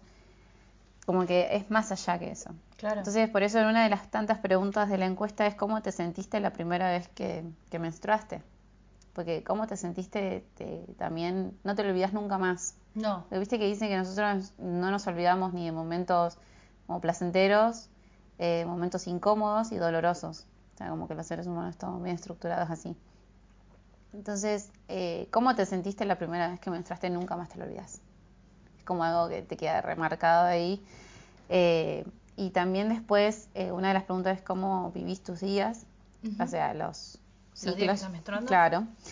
Eh, si sabes cómo influyen las fases de tu ciclo en tus estados emocionales, porque eso también. ¿Y sabían? Tipo, se, ¿te encontraste con gente que sabía más o menos cómo le Del pegaba? porcentaje, vos imagínate de 10 personas. No, porque sí, ¿cómo le pega? Claro. Porque, claro, eh, ¿cómo le pega la, la- Claro, la papa? eh, eh, en, lo, en lo criollo, una sola, siempre. En grupos, una sola. De tipo de 10 personas. Sí, una cosa una. así.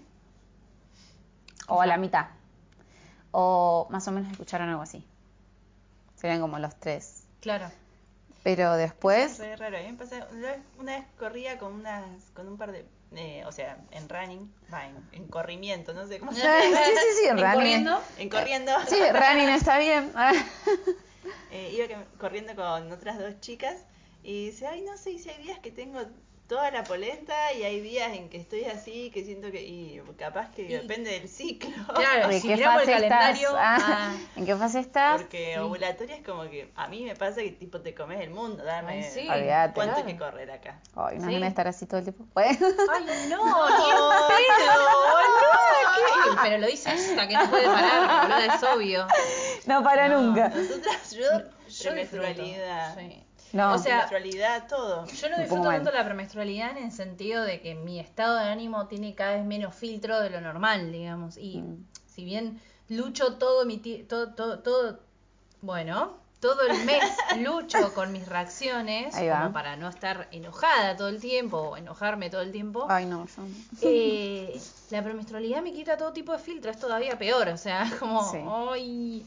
Entonces, bueno, nada, como que en ese sentido, pero sí disfruto mucho de registrar y decir, bueno, hoy necesito bajar, hoy mi batería es hasta acá. Y poder como organizar, o sea, tener una vida, agradezco tener una vida en la que puedo más o menos coordinar con todo eso. Porque el tema también es cuando tenés que seguir, seguir, seguir, seguir, seguir, y sí, ahí sí, obvio que querés tener Claro.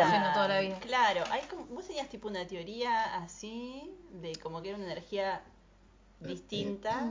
O sea, Em, sí, una teoría sobre la- eso, me estoy acordando. Sí, la premenstrualidad y la menstruación tienen una energía más receptiva Ahí va. Eh, o mal llamada femenina. Y en realidad, nuestro yo, en realidad somos nosotras las, en los cuatro momentos, pero, pero en, el, en el que estamos más conectados con nuestra feminidad, entre comillas, con nuestra energía más receptiva, con nuestra energía sensible, con nuestra energía de introspección, es en esas dos etapas.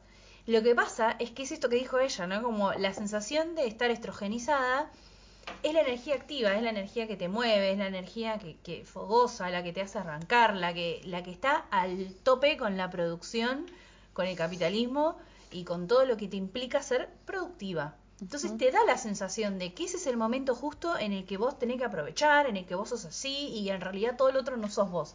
Y todo el otro sos vos, pero en otra versión, que está totalmente desconectado por el sistema. Nos proponen que no le demos bola a eso. Eh, entonces, me parece que, o sea, mi, mi, mi, mi perspectiva es eso, como, bueno, escuchá más a esa premenstrual que le grita a alguien, porque si bien podés trabajar en tus reacciones, es probable que haya un mensaje detrás de eso.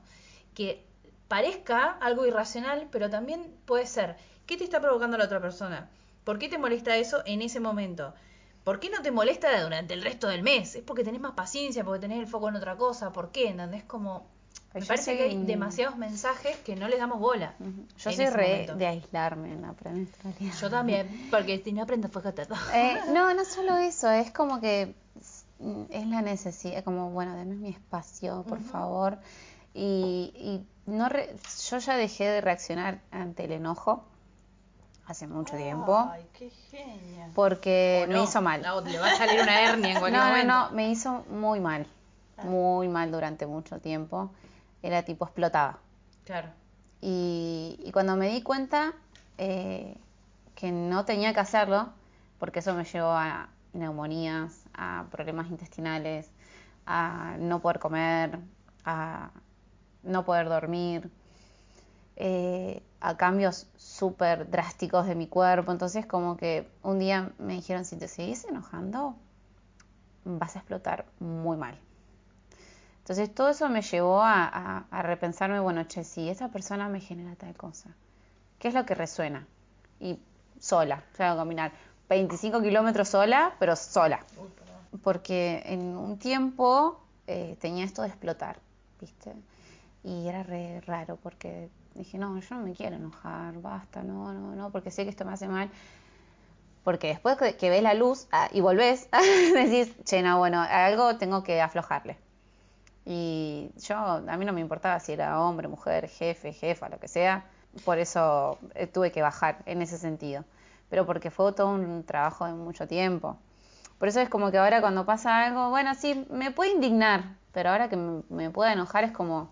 ¿Y quién, quién te dio una mano con eso? ¿Quién te dijo, che, Y yo tuve, estuve haciendo terapia mucho tiempo. ah, profesional, digamos? Ujú, O sea, y gente- después, me, cuando empecé con todo este tema, fue todo muy holístico. Yo empecé a hacer meditaciones, a hacer todo un, un- Como que también tuve que sanar, gracias al emprendimiento, siempre digo, gracias a Útera tuve que sanar todo. Todo, tuve que aceptar muchas cosas que no quería. El tema esto de la familia, el tema de la madre, el tema del padre, eh, hechos históricos que sucedieron también a raíz de todo esto. Pues hay una resistencia por parte en un tiempo de mi familia, el tema de una alimentación, ya tenía profesionales. Pero también, eh, yo siempre digo, las brujis de tu vida te dicen, che, mira, trata de ver esto. Si sos energía, eh, ¿a dónde la estás proyectando? Entonces ahí empecé a bajar muchos cambios. Yo, así como decían ustedes, que hago un montón de cosas, antes era peor. antes era desde las 5 y media de la mañana hasta las 12 de la noche. Recién llegaba a mi casa, me bañaba y si me dormía, pero me levantaba a las 5. O sea, imagínense que era una banda. O sea, yo iba del trabajo, salía a facultad, tu, tu, hasta que volví a casa, eran las 12. Y recién capaz que cenaba, pero durante todo el día no paraba. Entonces, en un punto me dijeron, bueno, che, vas a tener que aflojarle. Y cuando te aflojé fue cuando cambié de actividades. Por eso también eh, el ciclo se asocia a qué tipo de actividad puedes hacer. ¿No? Cuando estás ovulando es, bueno, hacer, qué sé yo, eh, algo de coordinación. Cuando estás en premenstrual te dicen algún tipo de danza como para Ah, liberar. Hablando de eso, que dijiste, recomiendo mucho, mucho, mucho, mucho, todo lo que sea mover el vientre, no, no ir al baño, hacer caca, sino eh, literalmente, o sea, mover las caderas, bajar el centro, perrear hasta el piso. Ay, hace muy... Hace muy bien, boluda, porque estás, bueno, ese día que pasó lo de la copitas, ahí me di cuenta que, claro, o sea, el chabón, o sea, Mati, estaba viendo cómo mi centro se movía y en algún punto inconsciente debe haber conectado que yo estaba moviendo el centro perreando, ¿entendés? Claro. Y ahí dije, wow, qué zarpado. Y las veces que se me ha calmado un poco, lo que pasa es que te da mucha paja, ese es el tema. Claro, porque estás como más... Estás como pachucha, Sí. claro, estás media pachucha, te da un poco de paja. Y pero ahora un poco de frío ni te cuento. no, ni hablar, claro, pero ahí con el buzo de polar andrógino y el pijama ese de viejo que tenés, Es, Sí. es una te, opción. te movilizas un poquito y, y, y Los funciona. masajes, sí, con las manos que también estás haciendo ahora. Con las manos. Me hice una faja también, eso me hizo muy ¡Ay, qué bien. hermoso! Sí, porque a veces también cuando, cuando se den cuenta si mm, que el dolor de útero pasa con algo de calor, es porque tomaron frío, eh, por los pies, por los riñones y demás, es el útero frío, digamos, el Claro. frío el útero. Así que registren eso para en el próximo ciclo también como taparse un poco más, no usar top en verano, en invierno, como nada, Sí. registro de esas cosas para que no duela. Pies calentitos, Pies bolsa calentitos. caliente. Sí. Eso eh, también. Me pasó que en un- yo siempre anduve en bici, siempre. Y, y yo tenía que irme desde San Juan Bosco, o sea, del sur, hasta la escuela 710, o sea, Sí. norte, y después volver al sur, a mi casa. Todo en bici, en invierno. A Claro. esas horas que te manejabas, que Claro, que era un montón.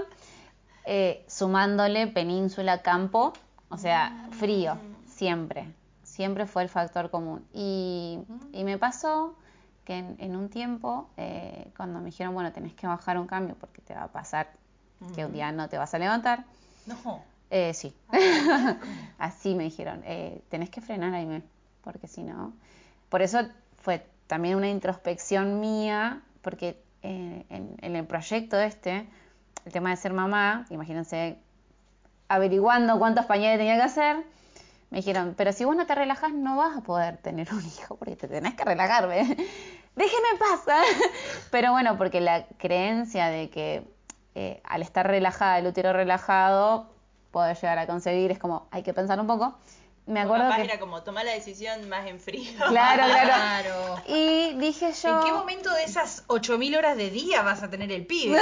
Pregunta más bien capaz. Claro, y por eso fue cuando dije quiero renunciar porque, o sea, me quiero quedar en casa con la, con la crianza. Pero 16 horas era un montón. Yo lo pensaba en mi cabeza, decía 16 horas, pero en realidad es 24/7. Y fue como, eh, bueno, pero podría ser. Claro, porque no- 16 te había contado. Sí, Ay, sí, me había sí. las horas de sueño, No. mi alma. ¿Quién le avisa? ¿Quién le avisa? ¿Quién le dice? Y me acuerdo que dije, bueno, no. eh, ahí me hice la faja, ahí fui a mi primer encuentro de mujeres, porque imagínense que yo tenía que indagar qué había pasado por el motivo por el cual yo trataba de evadir en mi cabeza, siempre digo lo mismo, me llenaba de actividades para no pensar. ¿En qué? No sé. Ah, tenías que descubrir lo que te quitaba el sueño, digamos. Claro, y entonces Lo que te hacía dormir las 5. Claro, entonces me dicen un día, che, pero ¿por qué te escapas tanto? Fue, me acuerdo, un bruji del camino me dijo, che, ¿por qué te escapas tanto? ¿De qué? Pensalo. Entonces el, el año de introspección, que fue pandemia, fue pensar, Obligada, digamos. sí, fue pensar, eh, Aime, ¿qué, ¿a qué le escapas tanto? ¿Qué es lo que tenés que aceptar? ¿Y qué era? ¿Qué era? Ah, ¿Y en, y en qué te ten- y en- no, Que lo diga no, ahora. no, no. Que lo diga ahora. Y me dijeron, ¿y en qué te tenés Las que...? chicas de LAM. ¿Y en qué te tenés que, que enfocar ahora? Me dijo, ¿viste? bueno, y enfócate en vos. Ah, una pavada. Señora, el patriarcado no me enseñó eso. Pero, Tengo algo que cuidar, tengo algo que cuidar. Y yo dije, mm, che, ¿y qué tengo que hacer ahora? Si me dicen mi... Bueno, pum, chau, separación, chau, trabajo, chau, todo. Fue así, drástico. mira. Pero hermoso, porque duró un año y medio. Ah, Y en ese año y medio yo me la pasé trabajando. De o sea, en útera.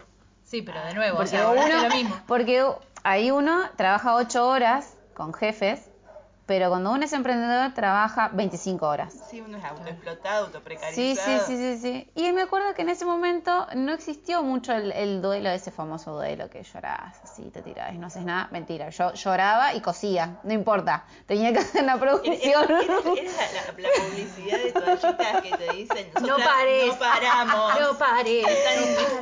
Dale, dale. Y después iba y decía, chicas tienen que tomarse su tiempo para estar preocupadas. Anda, Y después me acuerdo que ahí eh, tenía las reservas. Yo siempre me, me- me reía de eso porque dije, claro, yo no paraba nunca porque trabajaba en el laburo ese que era... eh, yo salía y seguía trabajando, Claro, soñaba con el trabajo, me levantaba, seguía trabajando y un día dije, "Chuf, esto no lo puedo sostener así. claro. Y me acuerdo que cuando me empecé a tomar mis días de premenstrual fueron hermosos porque ahí conocí la siesta. Ah. Hace dos años que conocí la siesta, chicas, no hace mucho. No, no, usted os- no se imaginan los ojos de loca eh, que tiene en este instante de manija. O sea, es como, ahí conocí la siesta. Es como lo que se ve es una cosa así. Eso es una- es un gremlin de la ambición. Es una falopa de la cual no puede salir nunca más. Porque, claro, bajón, siesta. Problemas, Claro. siesta. Crisis, siesta. Premenstrual, siesta. Menstrual, siesta, y era todo siesta. Tenía problemas de cansancio, ¿no? Claro, y No era estrés, era problema de cansancio. y, y en un momento yo me sentía medio mal, porque dije, che, no me puedo No relajar sé. tanto. Pero no realidad muy sí. adicta a la Sí, sí, siesta. sí, sí. Ay, boluda, me estás jodiendo. No, no, ¿Por qué no, no. tan marija esta piba, a mí me pone sí, mal. Al principio me daba ansiedad y después dije, ah, menos mal. Como dije, al principio cuando la conocí yo dije, uy, loco esta piba, hace un montón de cosas, yo me siento como re, re atrás, digamos. Y después la seguí conociendo y dije, ah, más sí, vos. Es un poco más, eh, más tranquila. A mí me gustó un día que una amiga me dijo, me gustaría tener- vivir un día en la vida de Aime. Mm, Ni en pedo. No, no te lo, no te lo recomiendo, ¿viste? Eh, la mitad de un día lo vivió un amigo y me dijo, boluda, conoces un montón de gente. Me dijo, ya me estresé. Y eso que fuimos a tres lugares, lo normal es que yo vaya a muchos. Me dijo, a muchos más que tres lugares, ¿viste? Pero si vos no se lo recomendás a otro, ¿por qué mierda lo haces vos? Y porque es figura pública yo. Ah. La China Claro, La imagínense. china sobre de la toallita. Claro, que yo trabajando y haciendo todas esas cosas, dándome mis pausas, mi tiempo, porque imagínense que yo tengo dos michis que conllevan una responsabilidad de atención. ¿No tenés tres al final? Ahí vamos a la tercera parte. Ah. Y en un momento, claro, o sea, estaba yo, yo, yo y los michis, obvio. Y claro, en ese entonces eh, también cuidaba a los michis de mis vecinos, porque mis vecinos las dejaban ahí, yo los traía a mi casa, entonces éramos como 80 ya, todo esto. Entonces empecé a tener amigas a las que les contaba, viste, el emprendimiento, esto, lo otro, y me decían, che, pero tendrías que por ahí ver qué onda, a ver si alguien te da una mano. No sé, pero depende, ¿viste? Porque, qué sé yo, a mí me da un poco de vergüenza esto de, de- de cómo, cómo fundamentarlo. Porque para todos era como, ah, la que hace toallitas. Pero entonces yo empecé a investigar. Empecé. Libros, videos, eh, artículos, los, eh, no sé, las nuevas investigaciones, todo. Llega la vacuna de COVID, me acuerdo el momento donde todos nos tenemos que vacunar, eh, y que había un estudio re miedo, era como, no, porque te va a alterar todo tu ciclo, ta, ta, te va a pasar cosas re feas. Yo dije, pero me tengo que poner la vacuna porque, qué sé yo, el laburo me la exige, la vida, qué sé yo, yo tengo La conciencia social. todas las vacunas. Ah. Y dije, em, bueno, fui, me acuerdo, y me pusieron la vacuna, qué sé yo. Fui a mi casa, fiebre, todo mal, sentí que me iba a morir. Y me acuerdo que estaba viendo una serie acostada así como re tranqui, y dije, che, no está tan mal esto. Ya fue. Sí, sí. Y ahí dije, serie, siesta, mimir. Ay, Y ese viaje no lo sí. cambio por nada. y ahí dejé. Yo antes, imagínense que corría, hacía muchos kilómetros, corría a muchísima velocidad. Y ahora, no, yoga. Yo salgo a caminar, cosa que antes era correr, correr, correr. Porque cuando a mí me dijeron, ¿qué, ¿de qué te escapas? Era porque yo corría sin un objetivo. Y en este caso ya no corría, ya no corría el objetivo, sino que tuve que repensarme de qué forma iba a llegar, pero porque viste que dicen que cuando uno hace cosas como muy aceleradas, como que el resultado puede frustrarte o no. Claro. No, ¿cómo?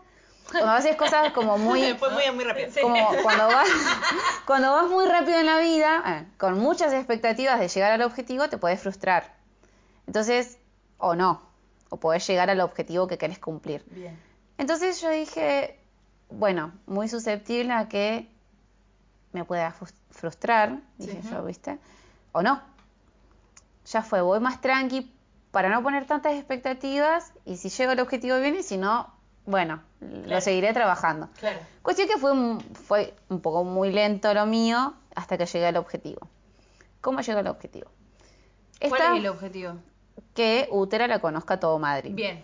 Ah, Entonces dije, bueno, ¿cómo hago para que esto lo conozcan? Bueno, redes sociales, Instagram, Facebook, WhatsApp, qué sé yo, amigas que me recomendaban. Me acuerdo que estaba en la peluquería de una amiga y me dice, y yo obviamente recién este año me hice con el pelo, pero en su momento estábamos hablando, no sé qué, y me dijo, che, yo te aconsejo, mira, yo conozco una chica que es concejal, que por ahí había presentado, me parece, en un momento un proyecto de salud menstrual, pero medio como no le dieron bola, pues patriarcado. Eh, y son todos hombres, viste, como que no, hay una resistencia. Bueno, yo te paso el número, vos escribile. Si te responde bien y si no, bueno, tendrás que ir al consejo, me dice ella. Ay, ya todo eso yo, consejo. ¿Dónde está el consejo? Ah, al lado de la Muni. Porque vereda que pasaba siempre, pero nunca nada. Registro. Me acuerdo que eh, le escribo a la chica, me dice Sandrita, Sandra se llama, le digo, hola, ¿cómo estás? Yo toda reforma, un texto así enorme le mandé. Bueno, mañana si querés hablamos, eh, vas al consejo y te presentas que venís para. Eh, me empezaron a seguir Sandra y las chicas que están con ella bajo ese mismo partido. Y me acuerdo que entrar al consejo, hola, vengo a ver a Sandra. Ah, sí, paso. Todo un protocolo para entrar, vos entras y tenés todos los partidos divididos, Sí. no sé qué. Y yo entrando así, tipo re. Era como cuando fui a Capital, que era re pueblerina mirando todo. Bueno, es lo mismo. entrando al consejo diciendo, ay, acá están todos, ¿viste? Entro al lugar, tipo una charla de introducción, para que ellas conozcan lo que yo hacía. Y las tres estaban así, mirándome fijo. Sí. Wow, queremos tu proyecto, me dice. Pero, ¿escribiste algo así más o menos? Sí. Había tipiado así a dos manos, fundamento, qué autores, esto, todo como tenía que ser un proyecto porque ya estaba en el tercer año de, la- de psicología. Y puse autores, marco teórico, la- el primer taller, todo. Bueno, me acuerdo que al siguiente encuentro del consejo era la oposición. O sea, los otros partidos que no eran amigados, Sí, sí, sí. pero querían escucharme. A ver qué carajo hacía yo, ¿viste? Tienen que, no es parte del protocolo para entrar. Pero, ah, a todo esto, esto no era tan fácil. Faltaba el último encuentro, que era con todos los concejales. O sea, como que tuve como que remarla bastante para llegar. Me acuerdo que también todos así como sorprendidos del laburo, de qué se trataba. Encima yo estaba haciendo el programa de Maima. Maima es el- la mentoría para emprendedores de triple impacto.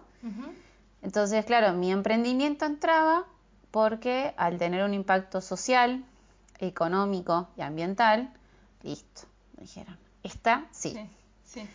Bueno, cuestión que fui becada, todo, hice todo el, el- el programa, lo terminé, genial, fantástico, egresada de Maima, otra chapa más para mí. y agarré y, claro, ellos así re sorprendidos me decían, wow, qué tremendo. Presentan el proyecto, entra a las primeras comisiones, qué sé yo. Y uno de los presidentes, que fue mi profesor en la facultad, ya medio como que no nos llevábamos bien, nos volvemos a encontrar en el consejo. Qué difícil ese momento. Cuando se levanta de la mesa, porque bueno, que hace esta hippie acá, que en su momento había sido Pero media profesor en, en cuál de las carreras? en abogacía. Ah, O sea, en jurídicas había sido mi profesor que costó un montón. Bueno, agarro y ese día present- hago una diapositiva, presento un. PowerPoint, o sea, todos los concejales sentados escuchándome a mí, de los Sí. cuales, no sé, poner que como 15, 12 retiraron uno porque lo llamaron y él porque no quiso escuchar. Pero él era el que había pedido que yo vaya a explicar de qué se trataba lo mío. Yo les juro, chicas, estaba re nerviosa. Era como, hay gente que no conozco, pero hay gente que sí conozco, entonces me voy a sentir más segura por ella. Decía- Sí. Me acuerdo que fue explicar, explicar, explicar, explicar todo, desde el- lo que hablamos acá, pero potenciándolo a cómo yo lo iba a aplicar en los barrios. Porque el- la idea principal era enseñar el taller, pero en los barrios y para que puedan acceder muchas personas y a futuro crear una cooperativa. O sea, Con generar... mismas personas del barrio. Claro, generar una fuente de trabajo para determinadas personas que estén interesadas en el tema y que se genere una fuente de trabajo y que esas toallitas que se hacen ahí distribuirlas en distintos territorios, o sea, en distintos barrios. Wow. Automáticamente la Universidad eh, del Chubut presenta el proyecto, o tipo para tener una cátedra, por así decirlo. O sea, yo, bueno, a todo esto, Profe al extremo. ¿Yo? Bueno, y después era nada, el reconocimiento en un montón de lugares. Yo me acuerdo que en ese entonces el proyecto, dije, bueno, eh, la primera mi vieja. Mami, no Sí. sabes, vine a darla. ¡Oh, qué bueno! Mi vieja, o sea, relaborando yo llamándola, porque encima nadie me podía ir a ver, me acuerdo, porque era dar la charla, qué sé yo. Y me acuerdo que cuando eh, me dicen, bueno, vamos a ver qué pasa con, después de esta exposición, a ver si se aprueba o no tu proyecto para que se declare de interés. Y acá es donde vamos a un momento muy crucial de mi vida. La empresa donde yo estaba me pide que, que me vaya, pero que renuncie, pero no aceptaban mi renuncia, pero dije que me echen, no me echaban. Bueno, toda una situación tóxica ahí en el medio.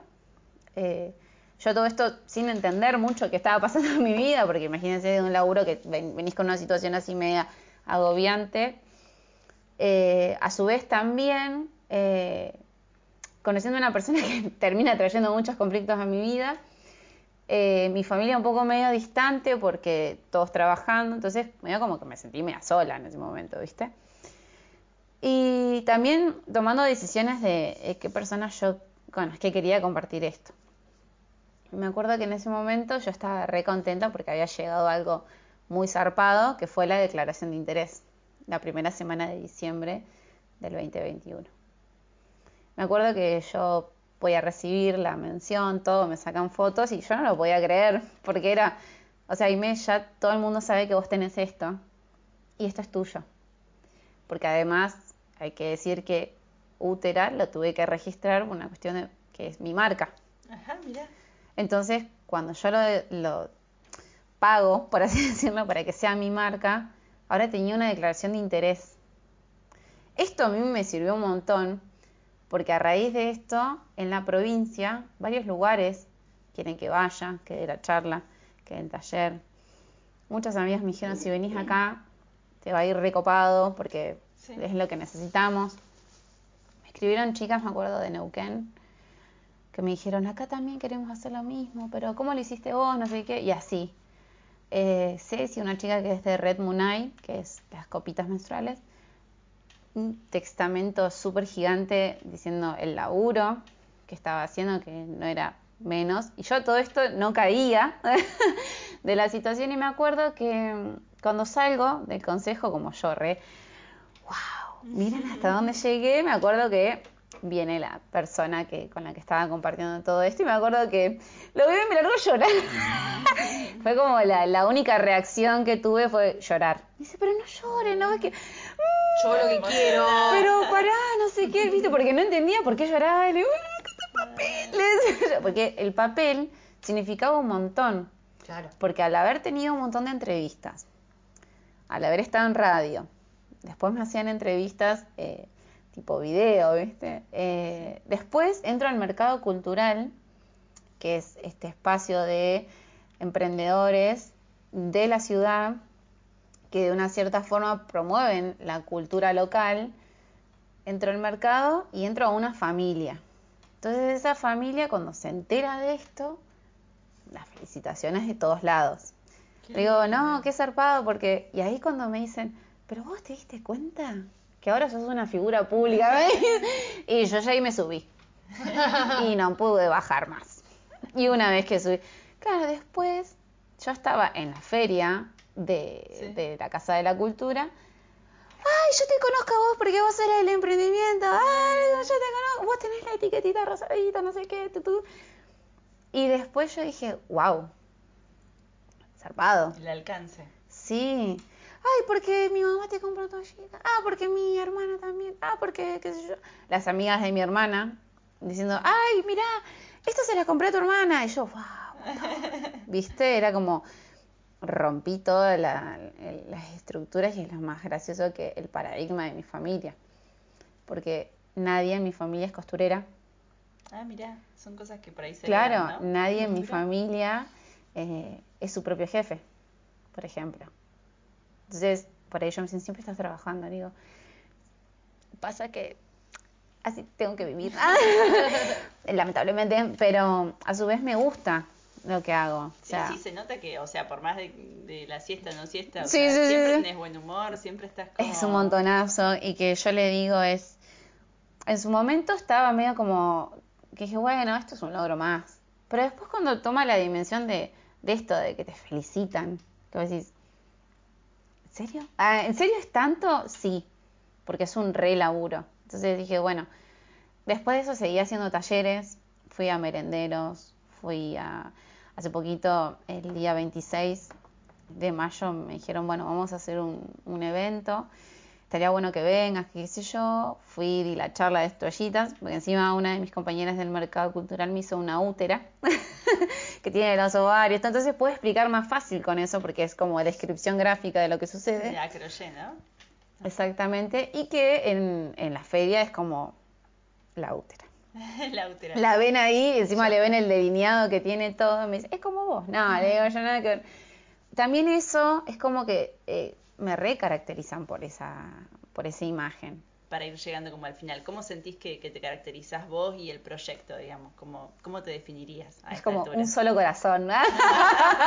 Un tatuaje, un Sí, ancla. claro, eso es como, eh, digo, no es casualidad que yo cuando elegí los colores dije rosa, no solo por lo femenino, sino que desde el marketing es como el color del amor, ¿no? Ajá.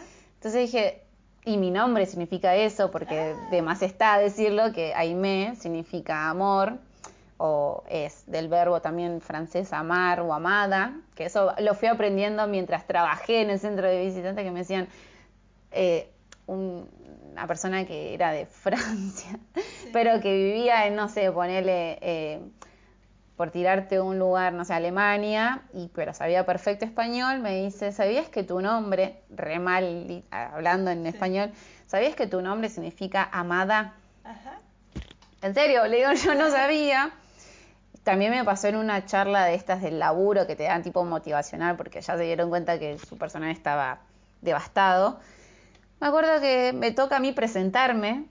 Le digo, bueno, mi nombre es Aimé y el chabón que guiaba esa charla me dice que era eh, de Costa Rica o algo así, ¿viste? Eh, ¿Sabes lo que significa tu nombre? No, ¿qué? sí, o sea, sé que signica amor en mapuche, sé que significa Ah, amada. mapuche. Claro, sé que significa amada en francés o algo Sí. así. Me dice, en una tribu africana, tiro el nombre, la mujer que sabe Ajá. se llama Aimé. Es decir, como la matrona, o sea, viste que es como que hay ciertas tribus que las mujeres son las que lideran y toman las decisiones. Tipo el oráculo. Claro, y que la mujer que sabe se llama Aimé. Chao. Así que esto es todo esto. El oráculo del amor significa Y todo. dije, wow. Y cuando me dijo eh, lo del pelo, no sé si sabían esto que mientras por ahí más largo es tu pelo, más sabiduría tenés. Claro. Eh, me dijeron, vos al tener el pelo largo, eh, cargas mucha de esa energía. Que yo lo fui averiguando cuando hice la sanación de útero, que mi abuela y mi mamá, bueno, quienes habla, somos las tres iguales. O sea, ten- teníamos el flequillito así, el pelo largo hasta llegando a la cola, y es como algo que se re repite. Pero yo sería la generación que rompió todo, ¿ah? porque el otro día cuando fue, diga el otro día, marzo 27, fue el cumpleaños de mi abuela, y me pasó de que le digo, bueno, saquémonos una foto eh, ahora, o sea, con mi mamá, mi abuela, para mostrar lo diferente que soy yo. Porque mi mamá y mi abuela a los 29 años Sí. ya tenían tres hijos. Las dos. Mi abuela Sí. y mi mamá. Mirá. Y yo ninguno. Vamos, ah, dije yo. Y agarré y, y fue muy gracioso ver las tres generaciones juntas, que es algo que no pasa. Por eso digo que son hechos históricos. Gracias a toda esta sanación, Sí. llevó a cerrar muchos capítulos de mi vida. Entonces cuando subo la foto esa, me acuerdo que dije, wow, qué loco, porque yo a los 29 años eh, creo que estoy maternando desde otro punto. Estamos teniendo un proyecto. ¿Viste? Entonces ellas por ahí me decían, bueno, pero mira, nosotros a los 29 años, mira, yo tenía tres pibes. Y yo también, decía mi hija, ¿viste? Y yo. Yo tengo un proyecto ¿eh? que me encanta y me motiva, le digo. Porque eso es lo que también siempre termino diciendo. Creo que si no hubiese estado, no sé qué estaría haciendo hoy. Eso es un montón. Ay, bueno. Me encantó. Bueno, sí, felicitaciones. Gracias.